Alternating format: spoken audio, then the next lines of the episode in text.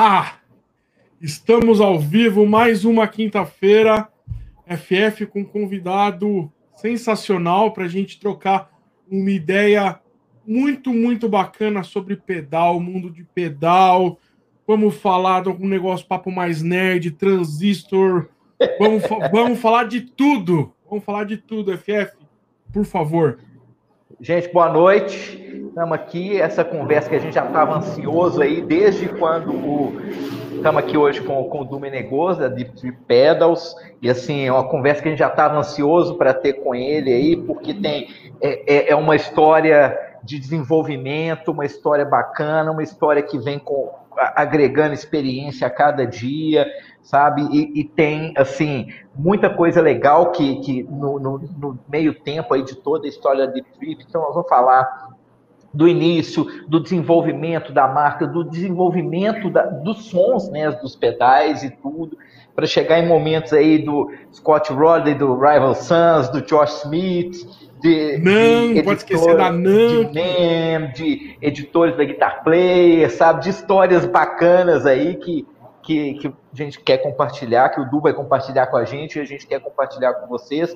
Du, primeiramente, muito obrigado por ter aceitado aí o convite da gente, poder estar aqui com a gente hoje e tudo. E vamos lá já começar o, papo do, do, começo, assim. A ideia da Deep Trip. É, é uma empresa que foi 2007, 2008, né? Vamos lá, do começo e tudo. Como que, que veio a ideia? Falar assim, bicho, eu quero fazer pedal quero fazer pedais dentro do que eu gosto, dentro disso. Como que, como que é que foi aí o, o início da, da carreira? Pô, boa noite para todo mundo aí. Para mim é um prazer, eu sempre gosto de falar. Quem me conhece bem sabe que eu falo sem parar e gosto de trocar ideias sobre equipamento e falar de, das nerdices também de eletrônica, às vezes o cara fala, pô, não tô entendendo nada, mas tô achando legal, da pena. e, e, faz parte e a gente se diverte também, porque para mim, além de, de ser meu trabalho, também é meu hobby, já era meu hobby antes e continua sendo meu hobby, universo da eletrônica e tudo, então, e, e de guitarra, né? Então, para mim, é, é um prazer sempre esse tipo de papo. E a Deep Trip, na verdade, surgiu numa situação assim, eu, eu tinha feito faculdade de publicidade, não queria exatamente seguir ali, mas também a minha intenção não era achar simplesmente uma coisa que eu pudesse fazer para ganhar dinheiro, né? Estava nessa busca é, como uma pessoa privilegiada, né? Tenho essa, esse privilégio, e aí falei, não, eu vou, vou procurar é, o que, que eu quero fazer. E eu tinha feito curso de luthieria quando eu estava na faculdade, é, tinha, me, me, tinha diploma já da BH, da Escola de Luthieria aqui em São Paulo, na Vila Mariana, e eu gostava muito de luthieria, mas no primeiro dia que eu fui lá mexer com a madeira, eu falei, meu, isso aqui eu não vou fazer melhor do que ninguém, não. Não é meu, não é a minha especialidade, não é nisso que eu vou que eu vou, né, fazer um trabalho diferenciado e tal. E aí fiquei fazendo pequenos serviços de luthieria para os amigos, pequenos reparos e, e, e, ajustes e tudo.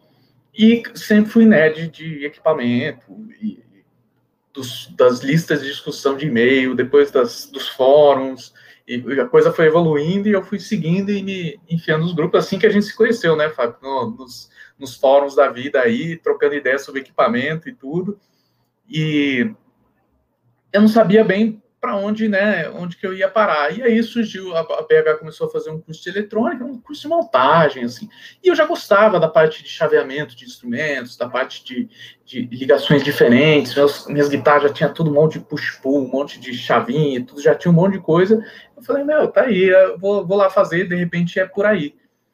E aí comecei a curtir muito e, e quando eu fui fazer o curso, eu conheci o Ed, que foi meu sócio no comecinho da Deep Trip, a gente começou a Deep Trip juntos, e começamos a vender os primeiros pedais em, em abril de 2007. Na verdade, né, foi 2006 inteiro de desenvolvimento, nenhum de nós dois era do universo de fabricação, né, toda essa coisa é complexa, depende de muitos é, fornecedores, né? A gente não era ter um, um, galpão enorme com um monte de gente trabalhando, não. Até hoje a Deep ainda é são quatro pessoas nos fundos de uma casa montando os pedais e atendendo as pessoas e tudo, né? E então a gente depende de fornecedores externos para metalurgia, pintura, silkscreen, é, embalagem, confecção de placa, tudo isso é, é, terceirizado. Então a gente demorou um tempo. No começo da Deep Tip era um pouco menos de terceirização, mas a gente demorou bastante tempo para para se encontrar, para descobrir como que a gente fazia para a, a, gente. Eu sempre falo isso que é, é, muito pedagógico, eu acho que é assim. A gente tinha, quando a gente finalizou o projeto e um monte de amigos nossos testaram falaram, meu, isso aqui eu quero, isso aqui faz para mim, tudo. Eu falei, meu, resolveu, né? A gente tem um projeto para produto para chegar no produto final foi a maior dificuldade que tinha, porque a gente achava que, né, tipo, eu tenho um projeto que soa bem, que eu sei como faz, que eu tenho todas as coisas na mão, então eu vou fabricar, mas não, daí começou a parte mais complexa, encontrar os fornecedores que conseguiam atender as nossas necessidades na quantidade que a gente ia começar fazendo, que não era é, centenas, eram poucas dezenas, a gente fazia, sei lá, carcaça de metal, as pessoas queriam fazer 200 peças, a gente falava, não, a gente quer 30, 40. A gente acabava numa empresa que é, não tinha tanta precisão, aí a gente tinha que ir lá, selecionar uma por uma, discutir com o povo, e desenvolver maneiras do cara conseguir fazer com uma precisão melhor, e, e, foi evoluindo. Lógico que hoje a gente já consegue, tendo uma demanda um pouco maior, a gente já consegue uns fornecedores um pouco mais, é, com um pouco mais de, de, de condição, de recurso para conseguir fazer a coisa. Mas foi assim que a coisa começou, e, e, o lance do fuzz era uma coisa assim, eu já era usuário de fuzz, mas mais no universo, digamos assim, rock clássico, Jimi Hendrix, Led Zeppelin, e, e coisas dos anos 60 70. E o Ed, que, que, com quem eu fiz a sociedade no começo da Deep Tip, ele era, já era um cara que gostava mais do som de fãs doidão, já gostava muito de coisa dos anos 90, experimental e tudo. Então, a, os projetos da Deep Tip, na verdade, nasceram, eu acho que meio que dessa junção de coisas, né?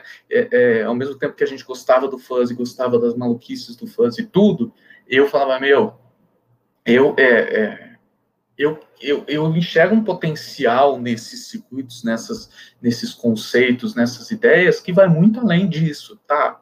Legal que ele faça isso, mas não dá para fazer isso e também um, um, time mais tradicional, que você vai encaixar mais coisas. Hoje em dia, né, a gente tem umas coisas tipo o Guto Vig, por exemplo, que é guitarrista de country e usa um bog que é baseado no Fuzz Face e as pessoas ficam malucas, como assim? Baseado no Face e, e, o cara vai usar em country. Sim, porque daí ele limpa o grave, ajeita o bias ali, diminui o ganho, ajeita as coisas e tira um puta som de, de country também com, com um pedal que não, em teoria, não seria adequado a esse uso, né? Então, essa era a minha ideia fixa, assim, fazer um pedal que é, fosse para os experimentalismos do fuzz, que muita gente gosta, mas que ele tivesse um centro bem bem versátil, bem mais versátil do que as outras coisas que, que existiam. Então eu já usava é, Full Tone 69, Full Tone Soul Band, eu tinha vários pedais de fuzz, e ele tinha os dele mais doidões, mais experimentais, mais agressivos, mais numa outra onda. E eram essas nossas referências, e a gente começou a. A gente cismou que a gente ia fazer e saiu fazendo. E foi mais ou menos. O começo foi meio meio na, na loucura. E depois a gente foi, lógico, com a experiência também, encontrando os caminhos, né? E aí esse período durou de 2007 até 2010. A gente fez a sociedade, eu reformulei, e a linha que o pessoal conhece hoje, quem conhece Deep Tip mais recentemente, é uma linha que surgiu é, já eu sozinho, reformulando tudo, com toda essa experiência, e também reformulando os projetos para o meu gosto, sendo que a, ali agora era só eu, vou fazer as coisas do jeito que eu acho que, que é o ideal, né?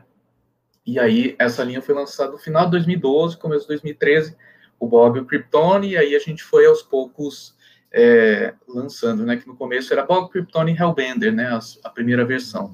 Eram outros, outras é, maneiras de implementar os circuitos, mas a base, a ideia básica era mais ou menos a mesma do Bob, do Kryptone e do Hellbender que o pessoal conhece de hoje, né? Uhum.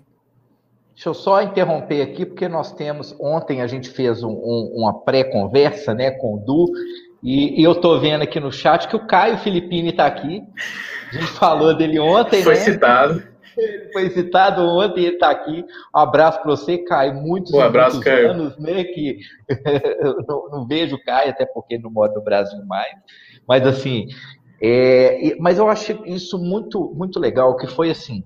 Vocês pegaram aí duas vertentes do fuzz, né, que é uma vertente mais clássica, né, do Soul Bender, do, do Tony Bender, e, e uma vertente mais moderna, né, que, que é uma vertente Fuzz Factory, uma, uma vertente mais experimental mesmo, né, daquela onda do fuzz dos anos 90, e fizeram uma junção, porque é, é o, o, que eu percebo que é uma ideia, tipo assim, vamos fazer é, um fuzz que seja um fuzz acessível, que um fuzz que não tenha aquela coisa assim, porque é, fuzz é um pedal, eu não sei se você vai concordar comigo, que tem preconceito. Tem muita gente que tem preconceito com fuzz.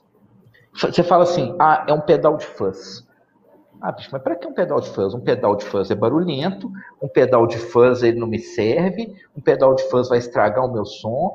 É, é difícil as... de domar, né? Difícil, é difícil de ajustar, ele é complicado. Às, uma, às vezes a referência que a pessoa tem do fuzz é, é, aquela referência assim, não aquele, aquele som falhando, né? Que é, que é quando você, você joga o, coloca a bateria, a bateria está lá em 4 volts, 4 volts e meio, e a coisa começa a dar aquela falhada e tudo faz assim, não, o pedal está estragado, esse som é ruim, esse som é isso, esse som é aquilo.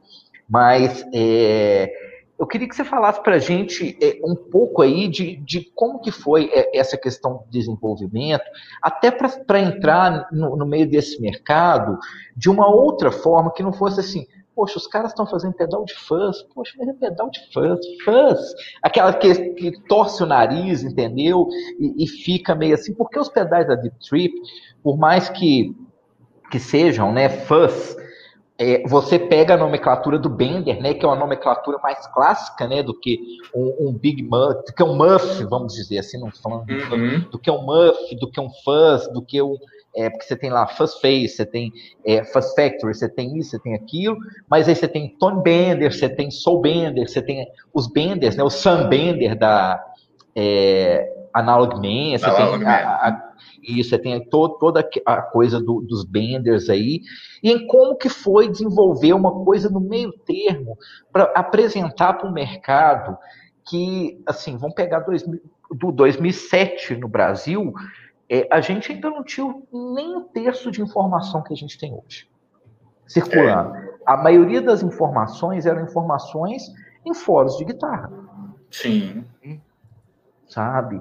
E, e, e assim, poxa, é, como que a gente vai divulgar os produtos? Como que a gente vai mostrar o som dos nossos produtos?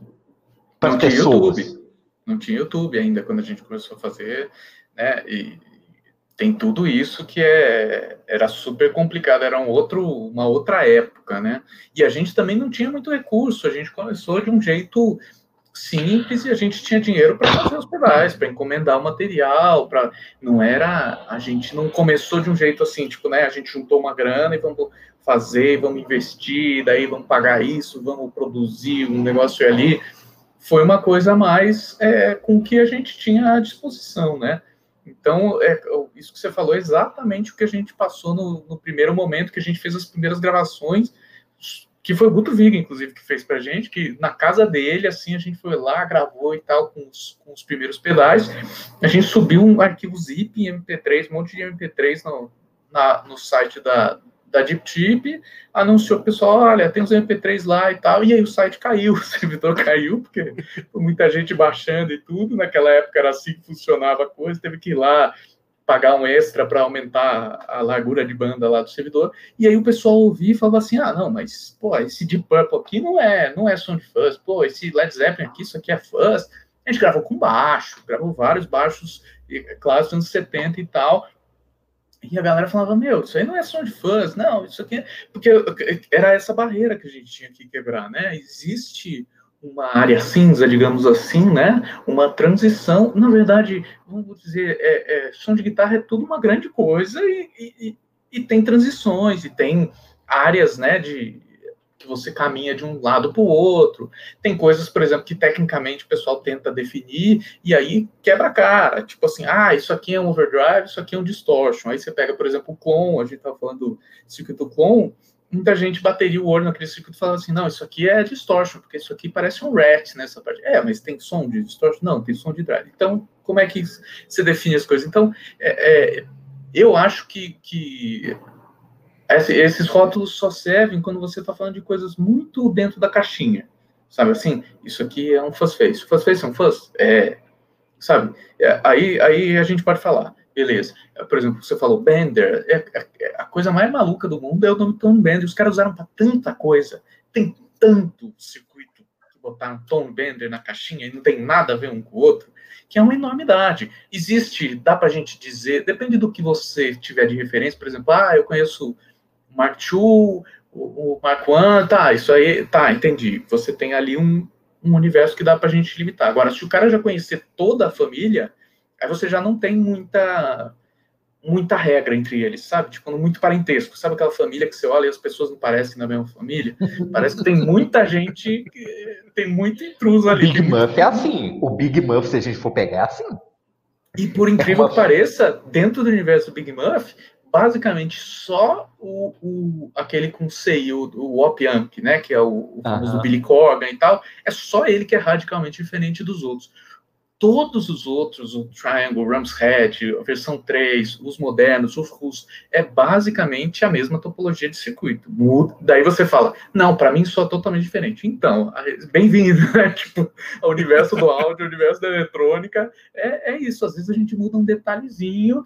Já aconteceu, por exemplo, de eu fazer uma mod de um componente no pedal, o cara fala, não, não, é outro pedal. Não, é outro pedal. Não, põe o outro aí para eu ver. Não, é esse aqui mesmo, eu só troquei um componente. Então, assim, é, é um universo complexo e grande que envolve subjetividade, que envolve né, audição de cada um, que envolve percepção, né, que é uma coisa complexa, com a subjetividade, nossa cabeça trai a gente, mas de qualquer maneira, é, é, voltando, já deu uma viajada violenta aqui. É, não, eu, não, mas é isso mesmo. Vamos lá exatamente... seguir, porque isso faz parte de todo o seu desenvolvimento, da onde que precisou quebrar a barreira, né? Porque igual você falou, o Muff é uma grande família em que ninguém se parece. No exatamente. final das contas, tem o mesmo nós, nome. De dentro para fora, todos são quase iguais. Tanto que tem gente que fala assim: não, não tem diferença, tem diferença. Sabe, tipo, a pessoa, se você olhar o esquema de longe, parece a mesma pessoa. Se você olhar uma foto borrada com a pessoa meio de lado, você fala, não, é a mesma pessoa. Agora, dá para um músico, para uma pessoa que não está olhando para o esquema, tá numa caixinha fechada ali, a pessoa fala, não, para mim, é, cada um é totalmente diferente do outro, só tem os mesmos controles. Então, é, mas de qualquer maneira, o, o, o, lance do fuzz, eu acho que era isso mesmo, quebrar a barreira, e até hoje a gente passa por isso, dos dois lados. Isso que é muito engraçado. Tem uma galera que é mais, é, é, digamos assim, fã hardcore de fãs, que gosta das, das drogas mais pesadas no, no, universo do fãs, né?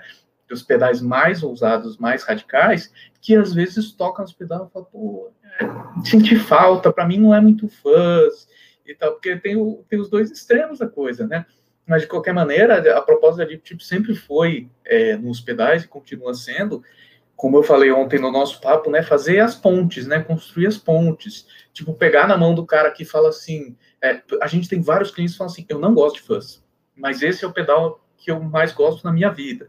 Tem um cliente que recentemente comprou um page bender na, na, na primeiro lote, assim, o cara entrou na espera e deixou um comentário enorme falando, eu nunca gostei de fuzz, eu não gosto de fuzz, blá, blá, blá, ouvi um negócio desse pedal e acho que é o pedal da minha vida, eu quero um cara comprou, chegou lá, ele falou assim: continuo não gostando de fãs, mas eu amo esse pedal, esse pedal eu nunca vou vender. Então, assim, é, é realmente chegar pro cara e falar assim: esquece, esquece, esquece, ouve, toca, mexe nos controles e vê para onde você, para onde ele está te levando e vê se é isso que você quer, né? Às vezes a, o rótulo, a gente sabe, né, na sociedade a gente vê muito isso, o rótulo mais atrapalha do que ajuda na maioria das vezes, né? Infelizmente. Então, então às vezes é, é, é, é você falou, quebrar o rótulo. É, é, agora, hoje em dia, a gente tem muita é, vídeo da Deep Trip no, no YouTube. Inclusive, a gente estava falando ontem, né? Que vocês entrarem no canal do, da. Você entra Deep não, no YouTube.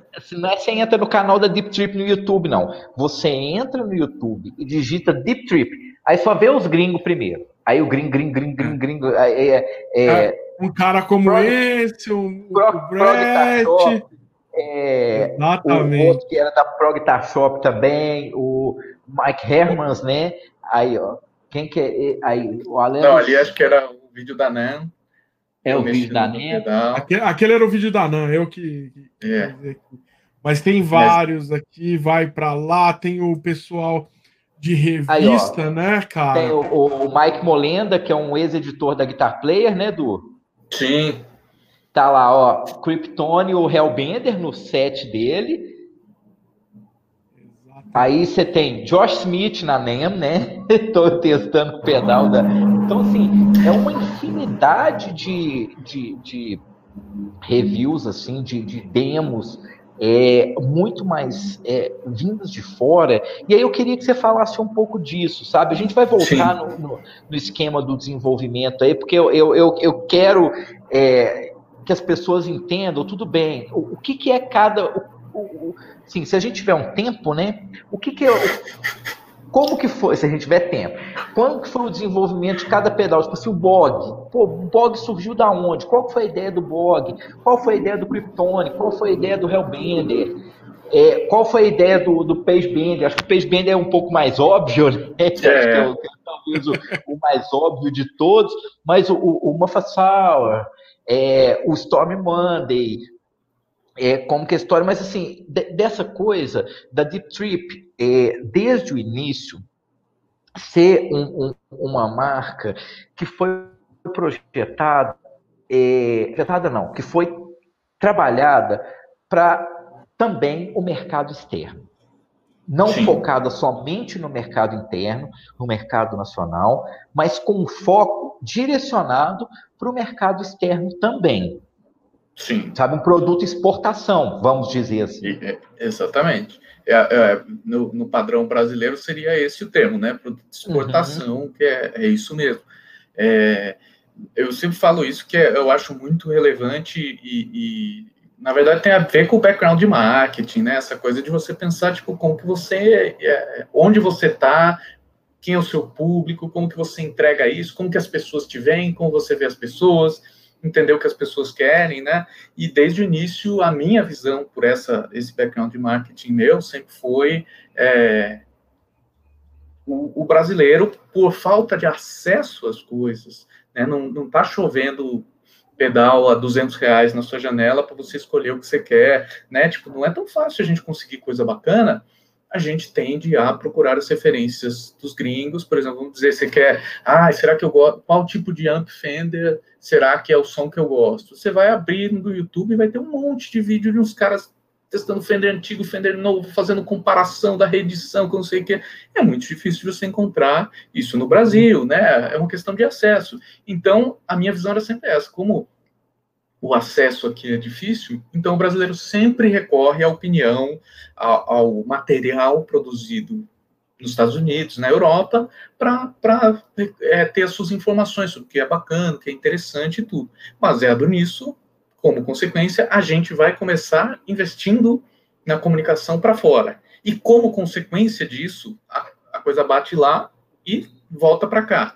Né? Então, esse foi um plano, foi projetado, foi planejado, foi pensado assim, foi executado assim no começo, que o nosso site não tinha recursos, não dava para a gente fazer um site bilíngue, era uma coisa meio travada, era só em inglês. E aí eu não estava satisfeito com aquilo, eu queria ter tudo em português, queria explicar para as pessoas, mas ali no site era o que dava para fazer, se tinha que escolher um, a gente tinha que ter em inglês. E logo no começo, o Brett Kingman fez vídeo dos primeiros pedais lá em 2008 já, ele fez vídeo, botou no canal dele.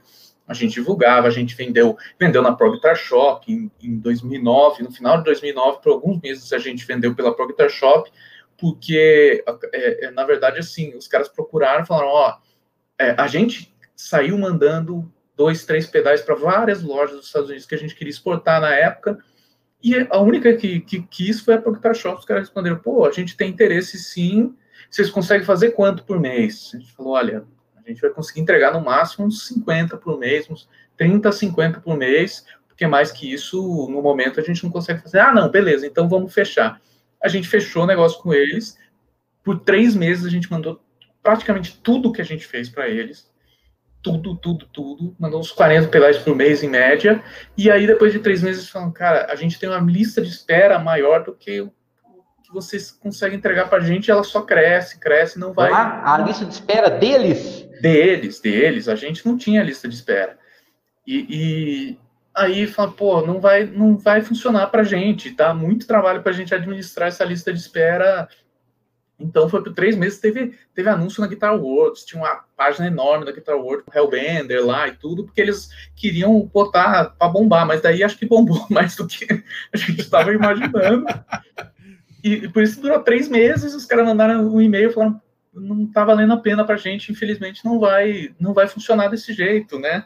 É, mas era o máximo que a gente conseguia entregar, né? Então a ideia sempre foi essa de mandar para fora e tudo. Inclusive depois foi pouquinho depois disso eu desfiz a sociedade, eu remodelei o negócio para ter mais terceirização. Na época eu era eu trabalhava sozinho já nessa parte do começo da Deep Trip nova, né? 2012, 2013, sozinho eu montava todos os pedais é, é, atendia todo mundo, embalava, ia no correio, só eu fazia. Então, é, é mas eu reformulei de uma maneira que a gente, com, em duas pessoas, já conseguia entregar, sei lá, 60, 70 pedais por mês nessa segunda fase.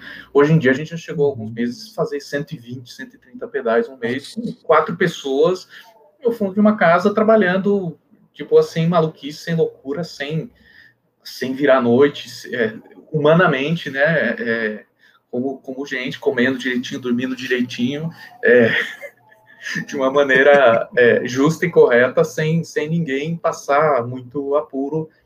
E, e mas foi por causa disso, porque, porque rolou esse lance da Pocket Shop. Mas eu estava falando isso só para falar que realmente a nossa ideia sempre foi investir fora. E quando eu voltei com, com os pedais novos, eu já falei com o Brad Kingman, já mandei pedal para ele já fiz review e tudo, e nisso a Guitar Shop é, não tinha mais a loja, eu acho, ou estava no não, final não. da, da loja, e aí eles estavam. Estava naquela fazendo... transição, né? Estava na transição de da, da Reverb incorporar ali a Prog Guitar Shop, na verdade, assim, a turma da Prog Guitar Shop, né? É, em 2012 ainda não tinha incorporado, mas eles já tinham virado não. um canal, né, de review e tudo. Aí eu falei com eles, eles fazem, estavam fazendo review pago nessa época, e depois que eu já tomou forma, a coisa em 2012, 2013 já estava começando a vender de novo, eu falei, meu, vamos fazer. Eu me lembro de 2014 que saíram os primeiros reviews da Pro Guitar Shop com o Andy tocando do, dos pedais novos, né? E, mas, de novo, nessa ideia, vamos investir fora. Se tiver um review do Brad Kingman, um review do Andy, eles tirando som, eles dizendo que é legal, o Brad Kingman, é, que é mais opinativo, né, no review dele, e, e, e o, o Andy fazendo careta, se, se divertindo, tocando no blog, aí é um negócio que você fala, pô, não é, não é qualquer coisa, né? Tipo, tem, tem um uhum. diferencial, tem um som legal e tudo. Então foi nisso que a gente investiu mais uma vez no nessa segundo momento também pensando em, em colocar no mercado internacional para dar confiança, né, para o brasileiro fazer um investimento que não é pequeno para o poder de compra da gente, para a vida que a gente, né, para a realidade da economia que a gente vive, não é um investimento pequeno. Então daí dá segurança para a pessoa falar, pô, tem um monte de gente bacana aí usando, tem um monte de vídeo bem feito, é, vale a pena, né? E o Dudu, deixa eu fazer uma pergunta. É, como Nossa. que foi nesse, nesse começo, exatamente, você mandando, beleza, esses primeiros até vou ter mandado como demonstração, então, mas eu imagino que deve ter chovido de, é, de pedido de fora, né? Como é que foi exatamente esses pedidos de fora? Se ele dá, sei lá, com um pedido da Rússia ou qualquer outro, outro tipo de lugar bem distante, que né? O que, a Rússia leva? Ah, Rússia, Rússia, sei é lá. Eu, na verdade, Austrália. Na verdade, é porque os caras têm bastante. Os caras consomem bastante coisa lá, né, cara?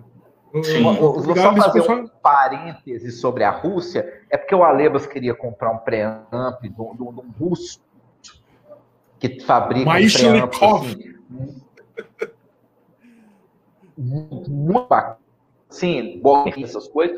E aí não conseguiu mandar porque a barreira da Rússia para o Brasil está fechada. Então nada recente. Você lembrou da Rússia?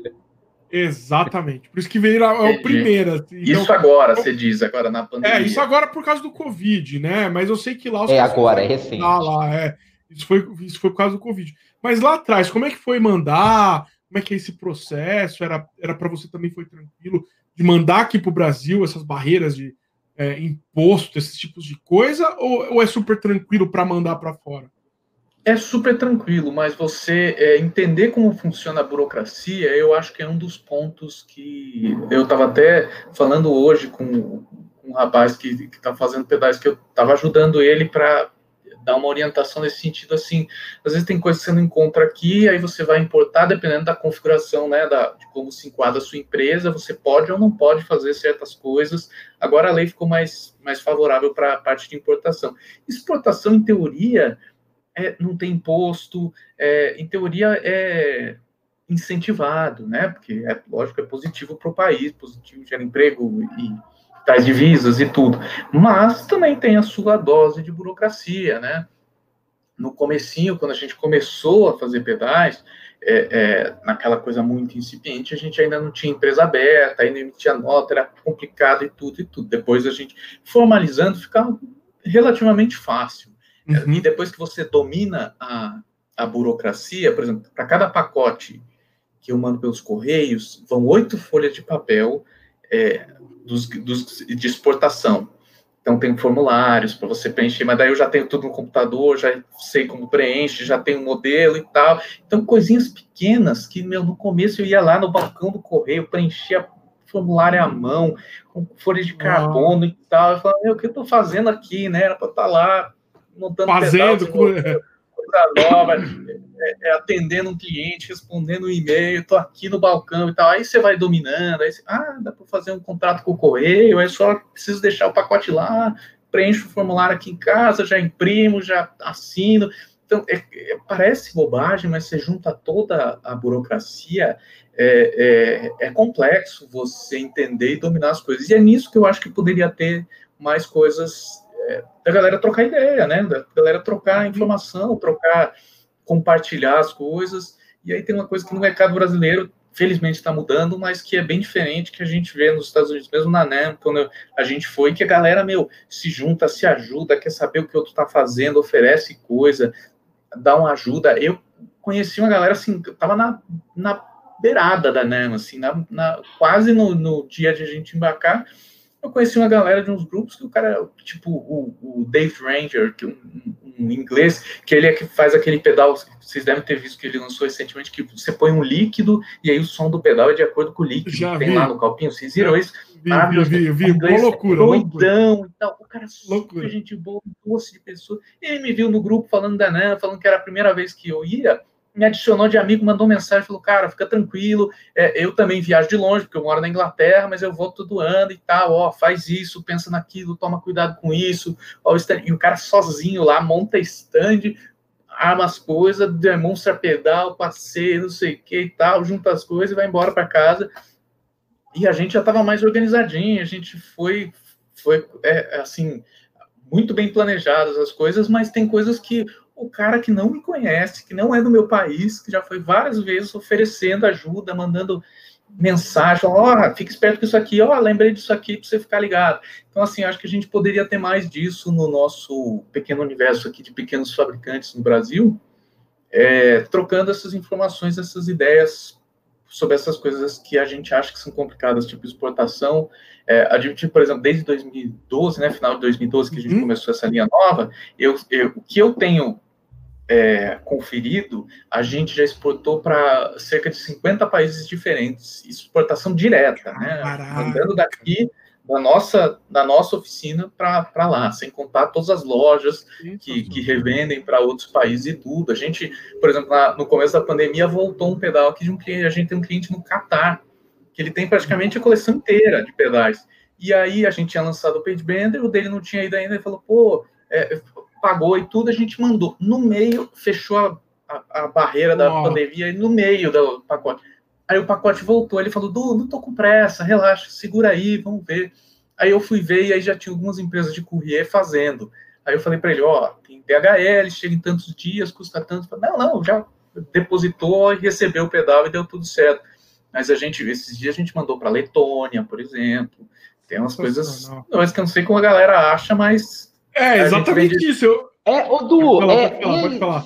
vocês têm é, repre... tipo, lojistas, assim, de cabeça, em quais países, além dos Estados Unidos? Que, é, que... tem alguns nos Estados Unidos, aí tem um na Inglaterra, tem um na Suécia, tem um no Canadá, tem um na Austrália, Eu acho que são esses, cinco. E, e no Brasil tem, tem dois, dois revendedores, né? Tem a JPM, que fica aqui em São Paulo, que vende ah, um monte de coisa sensacional e são amigos ah, nossos.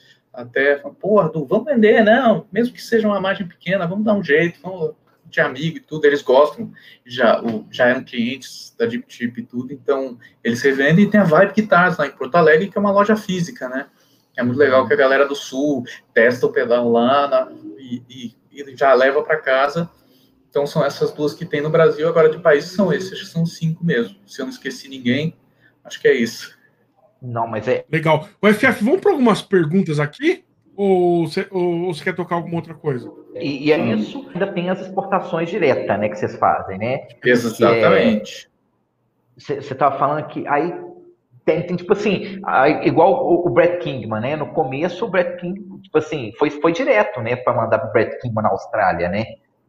Sim, sim. E aí foi direto, foi. e aí ele falou: olha, eu sou consultor de uma de uma importadora que era Deluxe Guitars lá em, em, Melbourne. Ele falou: sou consultor deles, eu indiquei seu pedal, e os caras começaram a comprar os pedais da gente. O Brad indicou, foi a primeira loja internacional da história da Deep Trip, foi o Brad Kingman que, que era consultor e indicou. Que não é a mesma loja que a gente hoje em dia, a gente trabalha com a Peerless Music, que é uma loja muito bacana, que também são amigos do Brad Kingman, porque, né, Brad Kingman, quem não quer ser amigo do Brad Kingman na Austrália, né? Pô, eu também quero.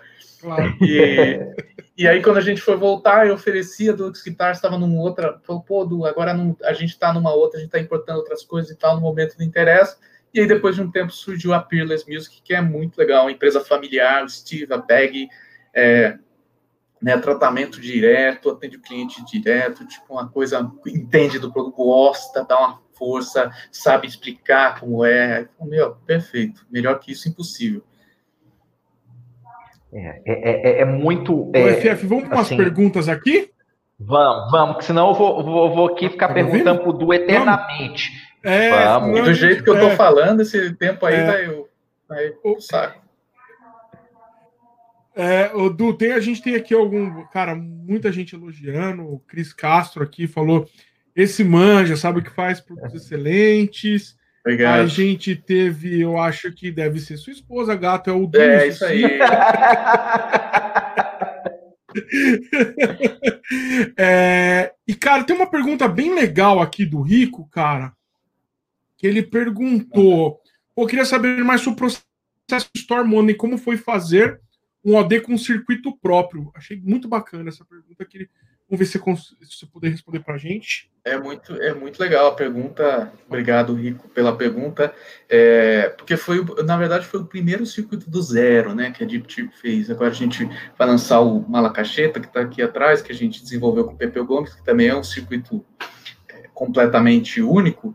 Mas o Storm Monday, que inclusive também está aqui, aqui do lado, né? Uhum. Ele. Que é o branquinho ali, ó. É, exatamente, branquinho e azul. Como eu tô olhando espelhado aqui, eu tô meio perdido no. Não, tá posição. certo, você tá certo. É normal, mas você tá certo. E, e o, o Storm Monday foi interessante porque, na verdade, o, a, a semente do Storm Monday foi lá atrás, 2008, 2009, quando eu ainda tava, tinha sociedade com o Ed, a gente começou a trabalhar na ideia, tipo, a gente queria fazer um overdrive e a gente, nenhum de nós gostava de overdrive, usava overdrive, queria usar o overdrive. A gente, meu, é, e aí entra naquela coisa dos rótulos, né, de trabalhar nas áreas cinzentas, de fazer uma, uhum. uma transição de um lado para o outro. E aí a gente começou no começo, assim, pirando com, com o universo que a gente tava, tipo, tinha transistor de germânio, tinha uns diodos esquisitos, tinha umas coisas diferentes que a gente tava explorando, e, e o Storm Monday nunca, nunca foi lançado, foi, voltou, foi, voltou, ficou travado ali, a gente desfez a sociedade, e aí a gente, eu deixei claro, tipo, quando eu fiquei com a Deep eu falei, ó, Storm Monday, eu vou, eu vou finalizar esse projeto ainda. Fica comigo, né? E só que aí, meu, relançar tudo, num esquema de montagem totalmente diferente, tal, o Storm Monday foi ficando para trás. A gente relançou, né? Lançou a, a versão nova do Bok, do, do Kryptone, do Hellbender, e aí entrou uma fação uhum. ainda nessa jogada, foi um pedal totalmente novo, e nisso o Storm Monday eu ainda estava trabalhando, o Storm Monday, nesse meio tem certas coisas, né, a gente que hoje em dia a gente só usa componente atual, moderno, feito hoje em dia, então tem coisa, tem um momento que eu estava só fazendo uma planilha de custo do Story Monday para ver se eu estava no caminho razoável, que ia, né, que ia dar para vender o pedal por um preço bacana. E aí, quando eu entrei na distribuidora para ver o preço de um, de um, um componente só, apareceu lá, obsoleto, fim da vida. Falei, eita, vamos parar de fazer esse negócio. E agora? Oh. Aí fui lá, vou ver como substituir. Não, não vai dar. Não, não vai dar. Isso aqui também não funciona. Não, isso aqui não fica legal. Então aí eu tive que andar para trás ainda para recomeçar uma parte ali do circuito para repensar. Então teve esses períodos. Na verdade, foram dois, dois componentes. Tem o, tem o, o, estágio de entrada dele era com outro tipo de, de amplificação e tinha um diodo ali no meio também que parou de ser fabricado. Eu falei, meu, não vai dar, vou, vou repensar. Então teve essas idas e vindas. De qualquer maneira, a, a, o conceito que a gente queria desde o início para o Storm Monday e continua sendo o conceito dele hoje, é que assim, a gente gosta muito da maneira como o som do fuzz é dinâmico, que ele, hum. ele tem uma tridimensionalidade ali que é, parece que é achatada quando você pega um pedalzinho de drive tradicional, parece que não acontece aquela dinâmica. E, na minha visão, um, um amplificador valvulado saturado tem essa dinâmica também, que é mais próxima de um, de um. Tem muita. Por exemplo, eu conheço muitos caras que falam, eu, eu amo o som do meu amplificador saturado. Só que quando eu não posso usar ele, eu não gosto de usar pedal de drive, porque não, não se aproxima. Aí, às vezes, o, o, cara se acha mais num fuzz por causa dessa tridimensionalidade, no sentido da interação, dependendo do que você entrega uhum. para ele em termos de palhetada, ataque, o jeito de tocar, a maneira como você interage com o instrumento, ele te entrega uma coisa diferente no final, né? Tem uma interação ali mais complexa. Uhum. E os pedais de drive geralmente são mais, mais achatados, mais quadrados. Não, não acontece, nunca vai para aquele para aquele ponto. Então, é, esse sempre foi o conceito do Story Monday e foi e é o pedal que a gente que a gente entrega hoje. Eu vou tô todo perdido aqui na disso. É, esse pedal é, é, é, exatamente isso. Então, é, a gente foi por caminhos totalmente estranhos, incomuns do universo de overdrive, não tem nenhuma relação, não é só que, que é um circuito que não foi baseado em nada que existe, realmente é um, é um jeito esquisito de você fazer um overdrive que na minha opinião, gera essa interação, essa tridimensionalidade. A gente, é, é, por exemplo, o elemento que está recebendo ali o, o, o sinal para saturar e gerar a, a, a, saturação é um transistor bipolar, que é o que você usa em fuzz e você não usa no drive. Ou você vai ter um circuito integrado, ou você vai ter um FET, que tem os, os overdrives, esses como o Catalin Brad, Dirty Little Secrets, que a gente estava comentando, e muitos outros falam, ó, oh, circuito de FET, porque é, se comporta mais próximo da válvula e tal. E aí o Stormman tem um transistor bipolar, e você olha e fala, caramba, o que que esse cara, esse cara tá maluco? Não, ouve aí o som, né? E aí ele tem uma, uma coisa diferente, que quem gosta fala, pô, é só esse pedal que funciona para mim. E a gente tem muitos clientes que são desses que gosta de amplificador pequeno, saturado, e aí falou, pô, esse é o único pedal que eu achei que realmente é, me dá a mesma sensação, me dá uma sensação parecida quando eu toco. Então, foi um projeto desafiador que levou é, muitos anos para para finalizar e com um monte de, de detalhes, mas é, já era a intenção fazer um negócio diferente. Então era natural que, que eu não fosse para os caminhos tradicionais, né? É, é, já era por aí mesmo que eu tinha que seguir para conseguir fazer um, um, overdrive tão incomum, né? É, quando você fala dos caminhos tradicionais, é, é, é ver se eu compreendo, é, se eu compreende, é, é, quando você fala assim, de não ir pelos caminhos tradicionais, é de ter uma base, uma, uma base que eu digo assim, uma estrutura. Olha, eu tenho uma estrutura, eu vou usar uma estrutura, é, uma topologia, né? Que vamos, vamos colocar isso, aqui isso. É, é, o termo correto, né? A topologia de um Face, a topologia de um Muff, a topologia de um Tony Bender. É, quando você fala isso do, do, zero, é que assim, não. A ideia era a ideia da cabeça, né? Tipo assim, quero um over, queremos um overdrive que soe é, como um amp saturado. Isso. Que, é, que, na verdade, é a proposta básica de todo overdrive, mas na prática, o overdrive virou uma categoria à parte, né? Não é, não é sim, som sim. de amp, é som de drive, né? É meio, é meio confuso, mas na minha visão meio que virou isso. por exemplo, como, como, você vai dizer que você pega um tube screamer, põe o, aumenta o ganho dele e aquilo tem o som de algum amp que você conheça? Ninguém conhece um amplificador valvulado que quando você pega o tube screamer e aumenta o ganho, ele fica com o som daquele amplificador valvulado. Na verdade, ele é um booster, né? Ele é um, ele é um negócio que vai combinar com outras coisas, com ganho ou sem ganho, para gerar uma coisa, mas ele não tem é, é som de válvula ali, né? É, é, é muito louco isso. Mas tem outros que, lógico, se aproximam mais. Agora, a nossa coisa era uma coisa mais sensorial, sabe? Era uma coisa mais assim, tipo, eu quero, eu quero interagir com o meu instrumento e ele reagir e me entregar uma coisa assim de acordo que eu estou pilotando ele na mão. O Storm é uma coisa muito interessante que eu acho, por exemplo, o cara como o Fred Andrade, que ama o Storm Monday, é, explora isso muito bem, que assim, dependendo do jeito de ser palheta, ele sai aveludado ou ele sai adido, pontudo e agressivo e, e, na sua cara.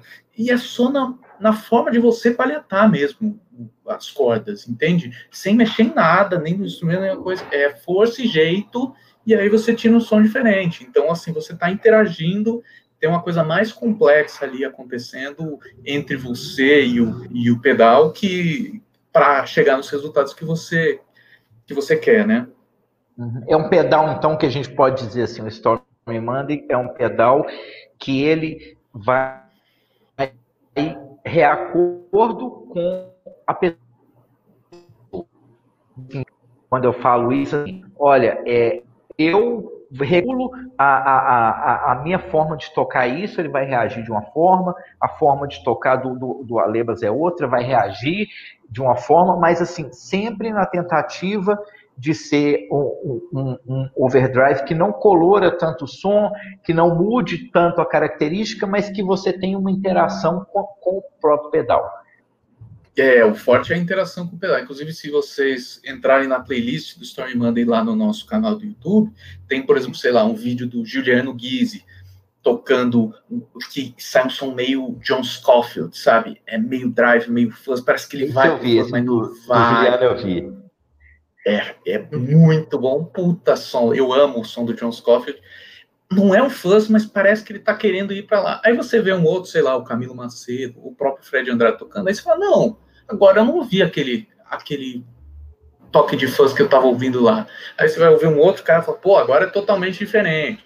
Né? Então, assim, realmente é, tem essa coisa, essa relação orgânica né, com, com, a coisa, como se fosse uma, uma coisa que vai se, se adaptando e se, e se dobrando à maneira como o, cara está pilotando e é a parte mais humana da coisa, né? Se pensar, tipo, uhum, é uma coisa que você não pode botar um robô para reproduzir, né? Ele nunca vai fazer uhum, aquilo uhum. ali. É, é, a parte realmente de cada um tocar. E é uma parte que, quando a gente recebe clientes na oficina, por exemplo, lógico, no período antes da pandemia, antes dessa loucura aí, é, eu sempre pegava muito assim, tipo, às vezes eu vejo o cara tocando e tal, falo, olha, é, é, experimenta meter a mão para ver o que sai, experimenta tocar de leve, experimenta dedilhar, experimenta, às vezes, trocar de paleta, dependendo do jeito que o cara toca, trocar de paleta muda muita coisa, né? E aí tem gente que fala, pô, eu não sabia que dava para fazer isso, né? É, às vezes é, e só tinha experiência com pedais que são mais quadrados, que são mais fechados ali, e não tem esse tipo de, de reação direta ao que você está fazendo. E aí se abre todo um universo novo para você explorar e saber que você não precisa necessariamente mexer no botão, no pedal, no amp, ou mesmo mexer no volume da guitarra. Às vezes você não precisa de nada disso, você só precisa é, diminuir a pressão da mão e você, de repente, está chegando naquele outro som que você quer, né? Uhum. O Alebas, a gente vai para mais umas perguntas, mas antes eu só quero aproveitar esse momento da pergunta do Rico. É, já que a gente começou já falando do Storm Monday, que foi um pedal do zero, vamos falar dos outros? Vamos. Das vamos. Inspira vamos falar de, de, de, inspiração, né? Porque todos os pedais é, têm uma inspiração, mas tem todo um trabalho de desenvolvimento em cima disso. Então, por exemplo, você pega o Bog, o Bog tem vários controles, tem chavinhas. Você pega o, Kryptone, ele tem é, controles, e você pega, você vai pegando e, e, e vai adequando. De, mas quais as inspirações? A inspiração do Bog. Sim. É, o, o que eu acho interessante começar falando é que assim é, é o, o maior trabalho, eu acho, para você fazer essa ponte que eu falo, né, entre os clássicos e sons modernos. Eu quero que o Bog soe com o fuzz face, mas ele também vai servir para o Gutovig tocar cante. Como que você faz isso, né? Então, o primeiro passo é você conseguir o som clássico, porque é dali que você está partindo, né? E aí é um grande, um grande, uma grande porção do trabalho de desenvolvimento está aí, porque a gente só usa é, componente moderno, só que a gente só gosta de, de coisa velha que, que não existe mais, né? E como que você faz? Então, é, retrabalhar tudo isso, reconstruir todos esses circuitos para eles chegarem no som que, que a gente pretende, com os componentes que se vende hoje, você vai em qualquer grande distribuidora e você compra o, o, o transistor, o capacitor, o diodo, tudo ali tem novo para você comprar. Se quebrar, né? Se tiver um problema, quebrar, qualquer pessoa no mundo é, que tiver acesso a um, a um, grande distribuidor e tal, tá ali, tem para você repor. Esse é o primeiro grande, primeira grande encrenca.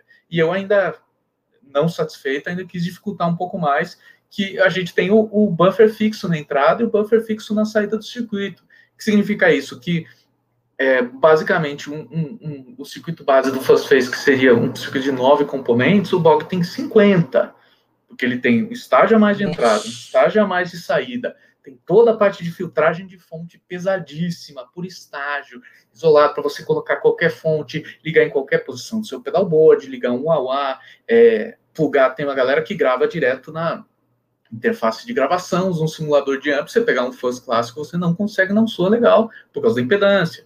Você ligar um instrumento ativo, baixo, guitarra, o que seja. Tem a galera, por exemplo, a gente tem uns clientes que, que tocam violino e usam fuzz no violino, e o cara tem um preamp ah. ativo no, micro, no, no violino. O cara tem um preamp ativo, Pô. então se ele liga num fuzz face, no eu já conheci um, um deles, que é um de, de Recife, que ele foi num evento nosso, ele falou, eu estou indo em todos os lugares para ver se alguém tem um fuzz que funciona com com o meu equipamento e nenhum funciona. Eu falei, qual é o seu equipamento? Ele falou, então, eu sempre ligo esse pré-amp aqui depois do violino. Falei, então você vê no lugar certo, tá aqui. Pluguei, que aí também, tá, de você entender de equipamento, saber como a coisa funciona, entender pré-amp, vai ter uma saída de baixa impedância, não casa com o fuzz face, também vem aqui plugamos lá, ele começou a tocar, o pessoal falou, meu, que som louco. Lógico que ele também está acostumado a tocar com distorção, então ele, ele sabe pilotar a coisa ali.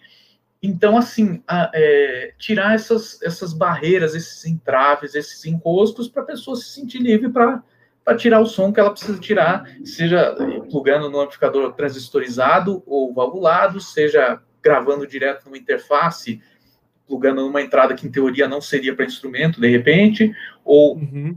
é, usando um instrumento inesperado. Tem um, um, o Billy, que é o produtor aqui em São Paulo da, da banda Comodoro, que grava um monte de disco foda com pedal da Deep Tip. E eu conheci ele porque uns amigos meus foram gravar da, da Monte o Diabo. E eles falaram: Meu, vem aqui, traz os pedais. A gente tinha feito uma pré aqui em casa para ver. Eu não conhecia o produtor. Falei: Meu, que foda chegar lá, é, é, metendo meu bedelho na, na gravação do cara, né? Cheguei lá, só de Wawa, acho que a gente tinha uma meia dúzia. Wawa vintage, Wawa recente, Wawa modificado. Cheguei com pedal velho, cheguei com pedal de tipo, ele amou e ele começou a usar. E aí um dia ele me mandou uma foto com o Bender em cima de um piano elétrico. Falei, cara, o que você tá fazendo? Ele falou, não, pô, tirei um ponta som de piano louco aqui, psicodélico, doidão, com uma entrada aqui de uma música. Eu ficou sensacional. Então, assim, dá essa liberdade, né? E para a pessoa é, explorar. Então, o começo, o princípio do desenvolvimento já é essa mega encrenca que ninguém quer comprar, que é pegar um Face, um Tom Bender, um, um, Big Muff, uma coisa clássica, e inserir ele num, num circuito que realmente funciona com tudo, é, que pode ser no meio da cadeia, que pode ter um booster antes, que pode ter um afinador antes, que pode ser usado com instrumento ativo. Isso já é uma porção enorme da encrenca, entende? E aí já começa aí. E daí tem a parte, lógico, é, que timbres você pretende, de onde até onde ele vai, né? No caso do Bog, por exemplo, ah, o Bog existia na versão, na primeira versão, e era uma, uma versão de fosfês com transistores de silício, é, com os controles a mais e tudo. Quando eu fui repaginar o Bog, é, eu, eu pensei de uma outra maneira, eu falei, meu, ele tem um potencial para ir para um lado mais moderno e tudo. Como que eu faço isso? Então, e com a referência do Band of Gypsies, né, que é a, a sigla do Bog é a referência ao Band of Gypsies, do é. Hendrix. E aí, para mim, é o som do Hendrix até o Electric Ladyland ali, né, começa a mudar. Uhum.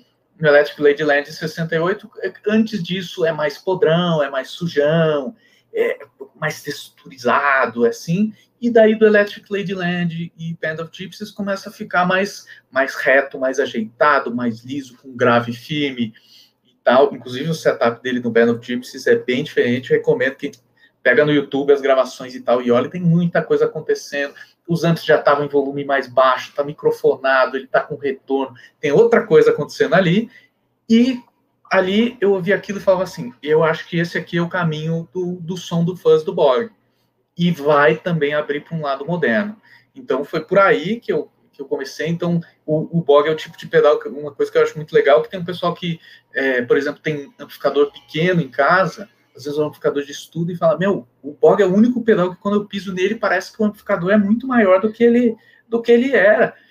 Porque tem um grave, tem uma presença, assim, né? Um, um corpo que é diferente. Eu sinto dele. isso um pouco no Hellbender também. Ele também Nós vamos chegar no Hellbender, Aleva. É, não, calma. mas é só para ele também. Eu sinto isso também que ele dá esse corpo mesmo também. Exatamente, dependendo da regulagem. O Bog, assim, é, praticamente é. qualquer regulagem, ele, ele vem grave um corpo um, um, um, cheio assim. Então, foi aí, era a ligação que eu queria para fazer um fuzz clássico, que fosse diferente do que as pessoas oferecem, é, que tenha a semente do fuzz face ali da sua maneira, com um monte de, de, de controles diferentes que ampliam muito e que abre uma porta para um uso mais moderno. O Bog tem uma característica que eu acho muito interessante, que a gente tem muitos clientes que falam assim, meu, é, é, eu vi o cara tocando com esse pedal, eu quero esse, esse overdrive, essa distorção branca e vermelha e tal. Falou, oh, então, é esse aqui. Distorção é branca e vermelha?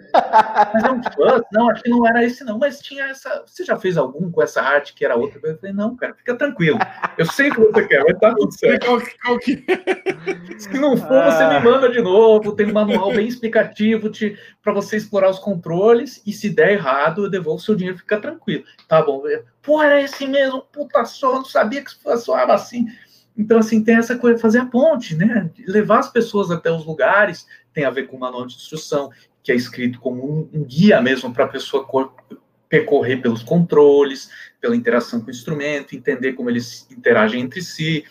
E aí, no processo de desenvolvimento do Bog e do Kryptone, eu achei esses controles que eu acho que funcionam muito bem. Vamos é o, e o Kryptone, o, o Kryptone é inspirado em, já que você começou é, a falar do o Kryptone é, é, inspirado no Vox Tom Bender, que o pessoal às vezes chama de o Tom Bender italiano, né? Que na verdade é a primeira versão que a Vox fez do Tom Bender. O Tom Bender, o, o primeiro, a Sola Sound fez, né? O que a gente conhece como Mark I ou MK1, que era uma variação do, do Maestro Fastone, que, que era feito pela Gibson dos Estados Unidos, e, e várias empresas Vox, Rotosound, Park e várias outras marcas, Carlsbro, é, várias marcas europeias fizeram, é, e, e, não, e muita gente acha que eles tipo, copiavam, faziam. Não, era a Sola Sound que fazia para eles. A Sola Sound ah. fez todos esses pedais sob encomenda para essas marcas. Ah. Então, é por isso que eles eram o mesmo circuito, uma pequena variação dele. Era, uma, era a Sola Sound mesmo que fazia. O Vox Bender não, era feito pela Vox na Itália. E por um período, se eu não me engano, teve pedais da Sound que foram feitos na Itália também, naquela época que a, a Vox, é, a Jennings, é uma confusão lá, que tem uma marca, um Vox, sediada na Itália, tem uma puta, uma puta bagunça nessa história. Inclusive, ele usa uns transistores meio esquisitos. Esse eu tenho um original de época que tem um som incrível, e o transistor dele eu já procurei no mundo inteiro e não consigo achar. Ele tem um código que é do leste europeu, só que aquele código exato eu não, nunca achei um vendedor que tivesse, e olha que eu já rodei em eBay, um vendedor na Bulgária, na, na Letônia, na Rússia, tem um vendedor na, na Alemanha, que eu sempre compro transistor Germani para estudo com ele, e, e, eu nunca consegui achar, e os caras devem ter, era um transistor em comum, compraram um lote e fizeram esse, esse primeiro Vox Tone Bender. Depois, a partir do Mark II, a Vox... É, fez pedais com a Solar Sound. Então o circuito é igual que a Solar Sound fazia. O Vox Mark II não é tão comum, é meio raro, mas é o mesmo circuito do Mark II da Solar Sound, basicamente. Agora, esse primeiro, Vox Bender, que é um de uma carcaça preta com, com um painel prateadinho, é um circuito mais próximo de um fuzz face do que dos tone benders que a gente conhece. Só que aí ele tem uma, uma uma aspereza, um outro ponto de bias, um outro tipo de transistor, um outro faixa de frequência, E aí, no caso do Kryptonic, como é, o, o Bog eu já tinha puxado para esse para essa coisa mais, digamos assim, com grave mais majestoso, mais elegante, mais cheio, eu falei, pô, o Vox Bender, a, a natureza dele em relação ao Fosface é ter mais textura no médio pro agudo, ele tem um corte de grave, tudo. Eu falei, meu, eu vou acentuar isso no Kryptone, porque daí você tem dois, né, dois caminhos completamente diferentes. Então, eu usei o mesmo conceito que eu tinha usado do Bog para fazer esse estágio. De entrada e saída, filtragem de fonte, tudo segue mais ou menos a ideia básica, e adaptei os controles para o Kryptonic, fazendo pequenos ajustes para ele para ele encaixar direitinho, né? Uhum. E aí fiz isso para fazer um corte de grave na saída. Então o Krypton ele, é, ele meio que funciona como um travel booster, ele é meio fuzz, meio travel booster no sentido de que na saída dele ele tá cortando grave. Inclusive o Alevas tem um vídeo sensacional sobre travel boosters que eu recomendo que a galera veja. Oh, vídeo é. com, Não com só o do Travel Booster, o do, do, do Hellbender também, né? Na hora que eu chegar no Hellbender, a gente vai falar desse vídeo do Alevas. Isso que assim, aí, mas aí, aí eu sou buraco é falar, porque eu sou o pai, eu não posso falar do vídeo do Hellbender. mas o vídeo do Randy Master do Alevas é muito legal porque ele explicou um monte de coisa que eu não vejo a galera explicando. Tem um monte de vídeo de gringo, de brasileiro, e tudo que os caras não entenderam a coisa, que não explicaram direito a coisa, e aí ele pegou a coisa ali do começo mesmo, explicou como funciona, explicou para que serve, tirou o som certo e, e, fez a coisa acontecer. Então é, é imperdível esse, esse vídeo do Trevor do Alevas, é, é espetacular, recomendo. Valeu. Mas aí, Ô, só para a é, gente é mostrar isso, então. uma, uma parada aqui que eu acho que é legal. Aqui são todos os seus pedais. Então a gente já falou do Bog, já falou isso. do Kryptone. Então é FF, vamos falar já do Hellbender agora, né? Não, pera aí, já falamos do ah, Storm Monday. Storm Monday, né? exato. Já. Vamos falar do Hellbender. E aí eu queria. De... É, e depois você falar do Hellbender, eu já queria emendar, que daí você já fala o Hellbender e Pergibender, por quê? A gente tem uma pergunta aqui também que foi bem bacana, que foi do, do Jean Correia. Uhum. Ele falou Oi, o seguinte, tá? Eu gostaria que o destacasse as diferenças entre o Hellbender e o Pergibender e depois esse último é, o, e do Malacacheta ele tem algum novo projeto em mente. Então vamos falar do Hellbender e depois você, o Pergibender você daí destaca um pouquinho das diferenças até a gente chegar no Malacacheta. Valeu, Jean. Obrigado, Jean. Bom, o Hellbender, é, é, ele é, a origem dele é no Tom Bender Mark II, né? Que é o famoso por ter sido usado pelo Jimmy Page, pelo Jeff Beck, por um monte de gente. E esses Tom Benders, muita gente não sabe, mas eles foram, eles não foram substituindo um ou outro modelo. Mas eles, em, em muitos momentos, eles eram produzidos concomitantemente. Então, assim, o, tem recibo do Jimmy Page na, na loja lá da Macaris, que ele comprou Tone Bender X, Tone Bender Y, sabe? Tipo, é, ainda estavam fazendo um e aí já estavam fazendo dois, ou, ou, ele comprou três e comprou dois também. Então, assim, comprou não, se eu não me engano, isso eles, é, é, eles tinham um acordo com ele, ele só, o recibo é só para dizer que saiu, mas não, ele não pagou pelo pedal, se eu não me engano. Mas enfim, isso é, é um detalhe. É, mas assim, às vezes os, os pedais dos Tone Benders eram feitos concomitantemente. É, ainda estava sendo produzida uma versão anterior, estava fazendo uma nova. Uma, então, é, tem um momento em que fica, ele pode ter usado um numa gravação, outro na outra. É, existe um, um, overlap, né? Uma, um pedal entrando e o outro ainda sendo entregue, né?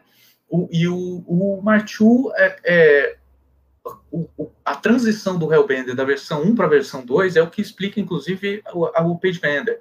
Para quem não sabe, na primeira versão, o Kryptone e o Hellbender eram feitos com germânio, eram com transistores de germânio, a parte do fuzz. Então, ele tinha um buffer de entrada numa chavinha que se ligava e desligava, tinha um buffer de saída, ambos de silício, com um transistor moderno e tal, bem alinhadinho, bem acertadinho lá para tirar o som que a gente queria, e o miolo dele do fuzz eram transistores de germânio que eu tenho até hoje aqui, lá sacolado, tem centenas aqui, que para pesquisa, para estudo ainda é essencial para mim. Às vezes eu quero falar, pô, eu lembro que quando eu montei uma coisa assim, assim, tinha um som que eu quero chegar ali. Aí às vezes eu quero remontar as coisas antigas, então constantemente eu vou fazendo isso.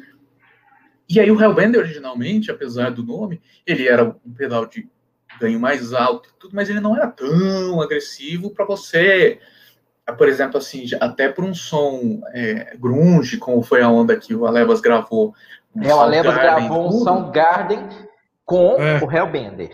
Exato. O timbre do Quintail, do Soundgarden, que é, é foi o Outshine, não foi, Ale? Outshine, é isso, foi o Outshine. É porque tem um esse né? coisa mais gorda, né? E aí, quando eu, foi exatamente que quando que eu falei, quando eu liguei, falei, caraca, parece você sente aquela coisa, aquela gordura daquele, daquele pedal exato, mas também, bem como ele falou, depende da regulagem, do bias, como você setou lá. Você sente que tem aquele essa gordura, então achei que fica, fica combinava meio com o timbre da Outshine. E aí legal. você vê um Hellbender, um pedal, pra você tocar só um Garden. Exatamente. Exato. Porque o antigo, ele era mais é, para uma onda vintage, ele entrava um pouco para o moderno, mas era mais vintage. Quando eu fui reformular o Hellbender, ele demorou um pouquinho mais. Eu lancei o Bog e o Kryptonic já estavam prontos para uhum. retomar, e aí eu fui, fui reformulando o Hellbender. Aí eu falei, pô, é o Hellbender, né? É o Hellbender. Não dá para tirar mais ganho usando transistor moderno, porque eu não estava mais no Germânia, eu queria fazer tudo com silício, tudo é, é, sem variação de temperatura, é super confiável, você substitui se der um problema, tudo com silício, com transistor que se compra hoje. Aí você tem mais ganho disponível. Pô, o que, que eu posso fazer aqui? Então eu reformulei o Hellbender seguindo uma outra lógica, que era a base do circuito é o mesmo, mas eu vou extrair o máximo que eu conseguir de ganho, de agressividade, de ponta de agudo, de tudo que eu que der para tirar desse negócio, eu vou tirar. E aí, reformulei os controles de uma maneira que você consegue também tirar, né? Se você baixar o fuzz dele, domar ele ali, acertar o bias, você consegue tirar uns times muito legais também, mais comportados. Então, ele vai para o lado de um, de um 70, de um Led Zeppelin, de um Black Sabbath, se você quiser, dependendo do seu instrumento, como os pedais claro, são muito claro. sensíveis ao que você entrega para eles, a variação deles em relação ao captador que você usa também é bem grande, mas ele abria para um universo moderno, novo. E aí que abriu, ali naquela hora a gente lançou o Hellbender, comecei a entregar o Hellbender e, e abriu na minha cabeça assim, de repente eu quero fazer um outro Tone Bender, também baseado no Mark II, mas para focar num som de rock 70, médio na cara, mais sensibilidade dinâmica, que o Elevas também tem, tem, você tem os dois, é até interessante que você é, exatamente. Você consegue fazer essa. explicar para a gente o que, que você sente em relação é, de um para o outro, assim, qual é a sua impressão? É, a minha impressão, quando eu, eu, eu plugando os dois, é que o Hellbender ele, é, ele vai para um. Ele vai desse universo e ele tem um time bem gordo. Mas se você mexer lá no Bias e tudo mais, você consegue exatamente, cara, até deixar ele comportado como um distortion empurrando algum ampli ou fazendo alguma coisa assim, que foi mais ou menos o que eu tentei fazer no Shiner. E o Page Bender eu achei ele muito na onda vintage. Então eu achei é, que é. ele. Cara, se você for tentar. Yes. Quer dizer, não vou, não vou afirmar. Conseguiu. Não vou afirmar, vai. Você conseguiu. É, cumprida. É, eu não vou afirmar porque às vezes, cara, música, universo é, é complicado. Mas você plugar ele no, num ampli, num ampli clean lá, você mexer, é, fazer Cara, eu acho que ele é muito focado, né, é, bem mais vintage, num som vintage 70, é, ali numa onda, você consegue desde, eu acho que você consegue até um Black Sabbath também com ele, assim, uma onda bem Black Sabbath. Né, porque, como é Page Band, a galera fica mais no Led Zeppelin, um negócio mais comportado, mas dá para tirar também um Black Sabbath com ele é, bem, bem, bem facilmente. Então, acho que, para mim, essa é a diferença dos, dos dois, assim, que eu senti na mão ali né? Apesar de estar o Page Bender, Hellbender e oriundos do Tony Bender, eu entendi que é, é, são umas sonoridades bem diferentes. Eu achei. Exatamente. Bem diferente. Que tem a ver com aquilo que a gente estava falando. Uma coisa é circuito, topologia, ideia. Isso vai é, é, mais uma ferramenta do que um som, né? É, é uhum. é, é, um caminho, é, é, a maneira como o transistor se comporta. É, por exemplo, no caso o, o, nosso controle de bias, que é bem diferente do que a galera faz por aí. É, geralmente você usando controle de bias num tone bender ou num fuzz face, você mexe muito no volume, aí você se perde na regulagem, ao vivo é impraticável, tudo nosso praticamente mantém o volume com variações radicais e ele vai do, do fundo do poço até lá em cima em termos de, de regulagem, então por exemplo, o bog com o bias no máximo dá uma sensação, tem até uma oitava acima, parecendo, dependendo do jeito que você toca, mas ele é um oitavador? Não. Não, mas ele tem alguma coisa do octava? Não, não tem. É, o circuito é basicamente um francês. Mas a maneira como foi implementado isso ali no circuito te permite gerar umas assimetrias de onda muito loucas, que aí é todo o estudo para a gente chegar é, onde a gente quer. E, e, no caso do Page Bender, por ele ser mais recente, é, é, eu sinto que ele, eu cheguei num outro patamar, consegui andar um pouco mais para frente no sentido de te dar mais controle. Por exemplo, o bias dele é mais radical, né, Aleva? Se você botar no uhum. mínimo, ele vai mesmo tipo bem falhado, parece que sua bateria foi pro saco, sua fonte quebrou, sei lá, alguma parece coisa que tá assim. falhado, é, exatamente. Parece Começa a tá falhar mesmo. Falhado, e é. aí é uma coisa que eu acho interessante para o universo de fãs, que muita gente é, naturalmente tem medo desse tipo de coisa. Então, eu, uhum. eu sempre tive uma coisa muito fixa, desde lá do comecinho da tipo, falar, o, esse bias tem que ter um, um, ponto seguro, assim, tem que ser um porto seguro que você sabe onde você, e, e no nosso é sempre no meio. Na regulagem na região central, não tem nada de muito esquisito acontecendo. Então, o cara pode explorar livremente, falar, meu, nem sei o que eu mexi aqui e tal, pega o bias, volta pro meio, pronto, você voltou pro... Respira, é é exatamente isso, que eu, exatamente isso que eu fazia, cara. Naquele do, do Outshined foi para mim foi foda exatamente isso, porque eu mexia tal, não sei o que, pluguei, aí, cara, mexia no, sei lá. Falava, mano, calma aí, antes estava melhor. Que, aí foi exatamente isso, ia lá mexia no bias, deixava ele no meio, e aí depois que eu, que eu, que eu voltava para tentar. Encontrava de novo o caminho de distorção e tudo mais, o cone que eu tava, e aí depois ia lá e no bairro. Exatamente, é engraçado. Tudo que você está falando está exatamente batendo que eu fiz antes de fazer o vídeo. Exatamente. Isso. Inclusive, está no manual de instrução. A gente faz questão de, de escrever um manual passo a passo e tal por causa disso. Porque é, é, se torna muito mais fácil para a pessoa explorar, entender como os controles funcionam, entender como ela chega nos timbres, né? Ó, por exemplo, o nosso controle de graves, que é uma coisa bem única. Para quem não sabe, a gente tem um controle de agudo que está no final do circuito, ou seja, ele, ele vai cortar os harmônicos ali, as pontas do que está saindo, só que o nosso controle de grave está na entrada do circuito. E o que, que acontece quando você faz isso? Você estreita o, o, o, o que a guitarra está entregando para o fuzz, e não o que está saindo no amp, né? Então, a consequência disso é que você transita, como você falou, o Hellbender você vai girando lows para o lado tight, né? Você vai secando aquele, aquele bolo de fuzz, e aí você chega num universo e fala, pô, isso aqui é meio distortion, se eu, se eu é. ajeitar esse agudo aqui, colocar o bias no meio, acertar meu ganho, se eu tiver com um determinado instrumento, isso aqui parece um distortion com um pouquinho mais de personalidade, com uma coisa diferente que você não sabe exatamente o que é. Agora, se você trouxer de novo o lows pro lado thick, né, pro lado aí, é. aí vem aquele bolo de, de grave de fuzz, mas tudo aí é isso bem explicadinho no manual para a pessoa se orientar. E depois que você entende como os controles funcionam, apesar de serem pedais com cinco controles, que é bastante controle, né? Para um fuzz, nossa, é uhum, com novidade certeza. controle.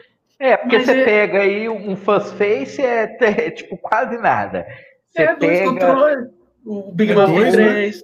O Big Muff é... tem três não tem quase nada. Então, apesar de ser um pedal com cinco controles, ele se torna muito fácil de você operar quando você entende como os controles funcionam. Você fala, pô, já sei onde eu procuro minhas coisas. Aí, por exemplo, como o grave está na entrada, quando você troca de humbucker para single, aquele controle de grave te ajuda muito. Se você quiser encorpar um single, se você quiser, por exemplo, o face que todo mundo fala, não funciona com humbucker, não funciona com humbucker. O Bog funciona super bem, por uma série de razões, mas também porque ele tem esse controle de grave na entrada. Então, ao invés uhum. de ele virar aquele bolo que você não consegue discernir o que está acontecendo, porque o humbucker uhum. já não tem a ponta de agudo, aquela definição de corda e tudo, não, você corta ali, limpa o grave, e aí, de repente, o humbucker já consegue encarar ele numa boa, né?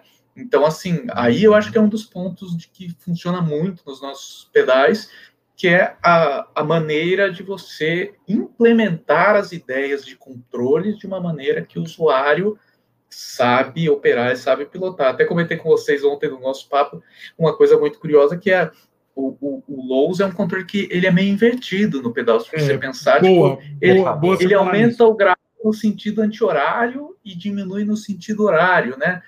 E aí, por que, que é assim? Por causa da curva do potenciômetro, porque senão ele ia ficar com, com um movimento muito, é, muito é, repentino e você não ia conseguir achar. Todo mundo já teve um pedal, um amp, que você tá girando o botão, não tá acontecendo nada. Chega num ponto, ele vai tchá, e dá um salto, né? Você não consegue controlar nada, você não consegue, não tem resolução, né, para fazer um ajuste fino ali.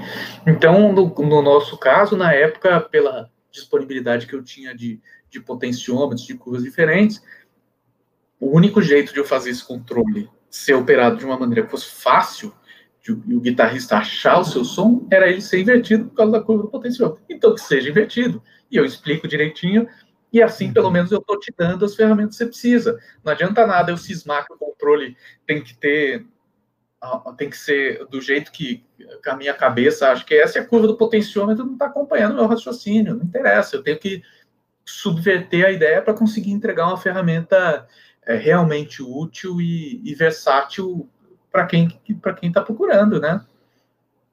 Senão não chega em lugar nenhum, né? Senão não, e aí, não adianta nada. Do, Vamos voltar para a fotinho lá, do, só para gente. Falamos, não, peraí, a gente falou do Hellbender, ah, tá. falou do Page, Page, e aí como que chegou no cacheta, que foi a pergunta. Ah, tem o Mofassar ou... Tem o que eu... Calma, eu não, vou chegar no Mofassar. Mas é que... Isso, porque o cara falou, né? O cara perguntou do, do, do, do Malacacheta, né? Como que chegou, que foi uma pergunta embutida aí, três, né? É que foi Hellbender, Pagebender e, e uma Lacacheta que Isso. ainda não saiu, né, do assim, foi apresentado Exatamente. na feira, um projeto desenvolvido por Pepeu Gomes, né? É, e aí fala pra gente aí do, do Isso, Malacacheta. do Malacacheta, depois a gente conta do Manfação. É, é, o Malacacheta, na verdade, foi o projeto mais inesperado e mais. É, não, não dá para entender de onde saiu, porque simplesmente eu estava uma, uma, numa Expo Music, acho que 2016, 2000, 2016, e que eu, a gente não tinha stand na Expo Music, a gente não ia, porque a gente ia para NAM em janeiro de 2017. Então eu falei, meu, não dá, feira já é uma loucura, a gente já se comprometeu em janeiro, não, não vamos fazer. Aí o Pedrone tinha ficado com um, um Bog, um Krypton e um Hellbender no, na oficina dele. Falou, pô, o pessoal gosta de fuzz e tal, eles testam se eles quiserem. Eu falo para eles, tipo, eu falo, pô, beleza, obrigado, ótimo. Deixei lá com ele.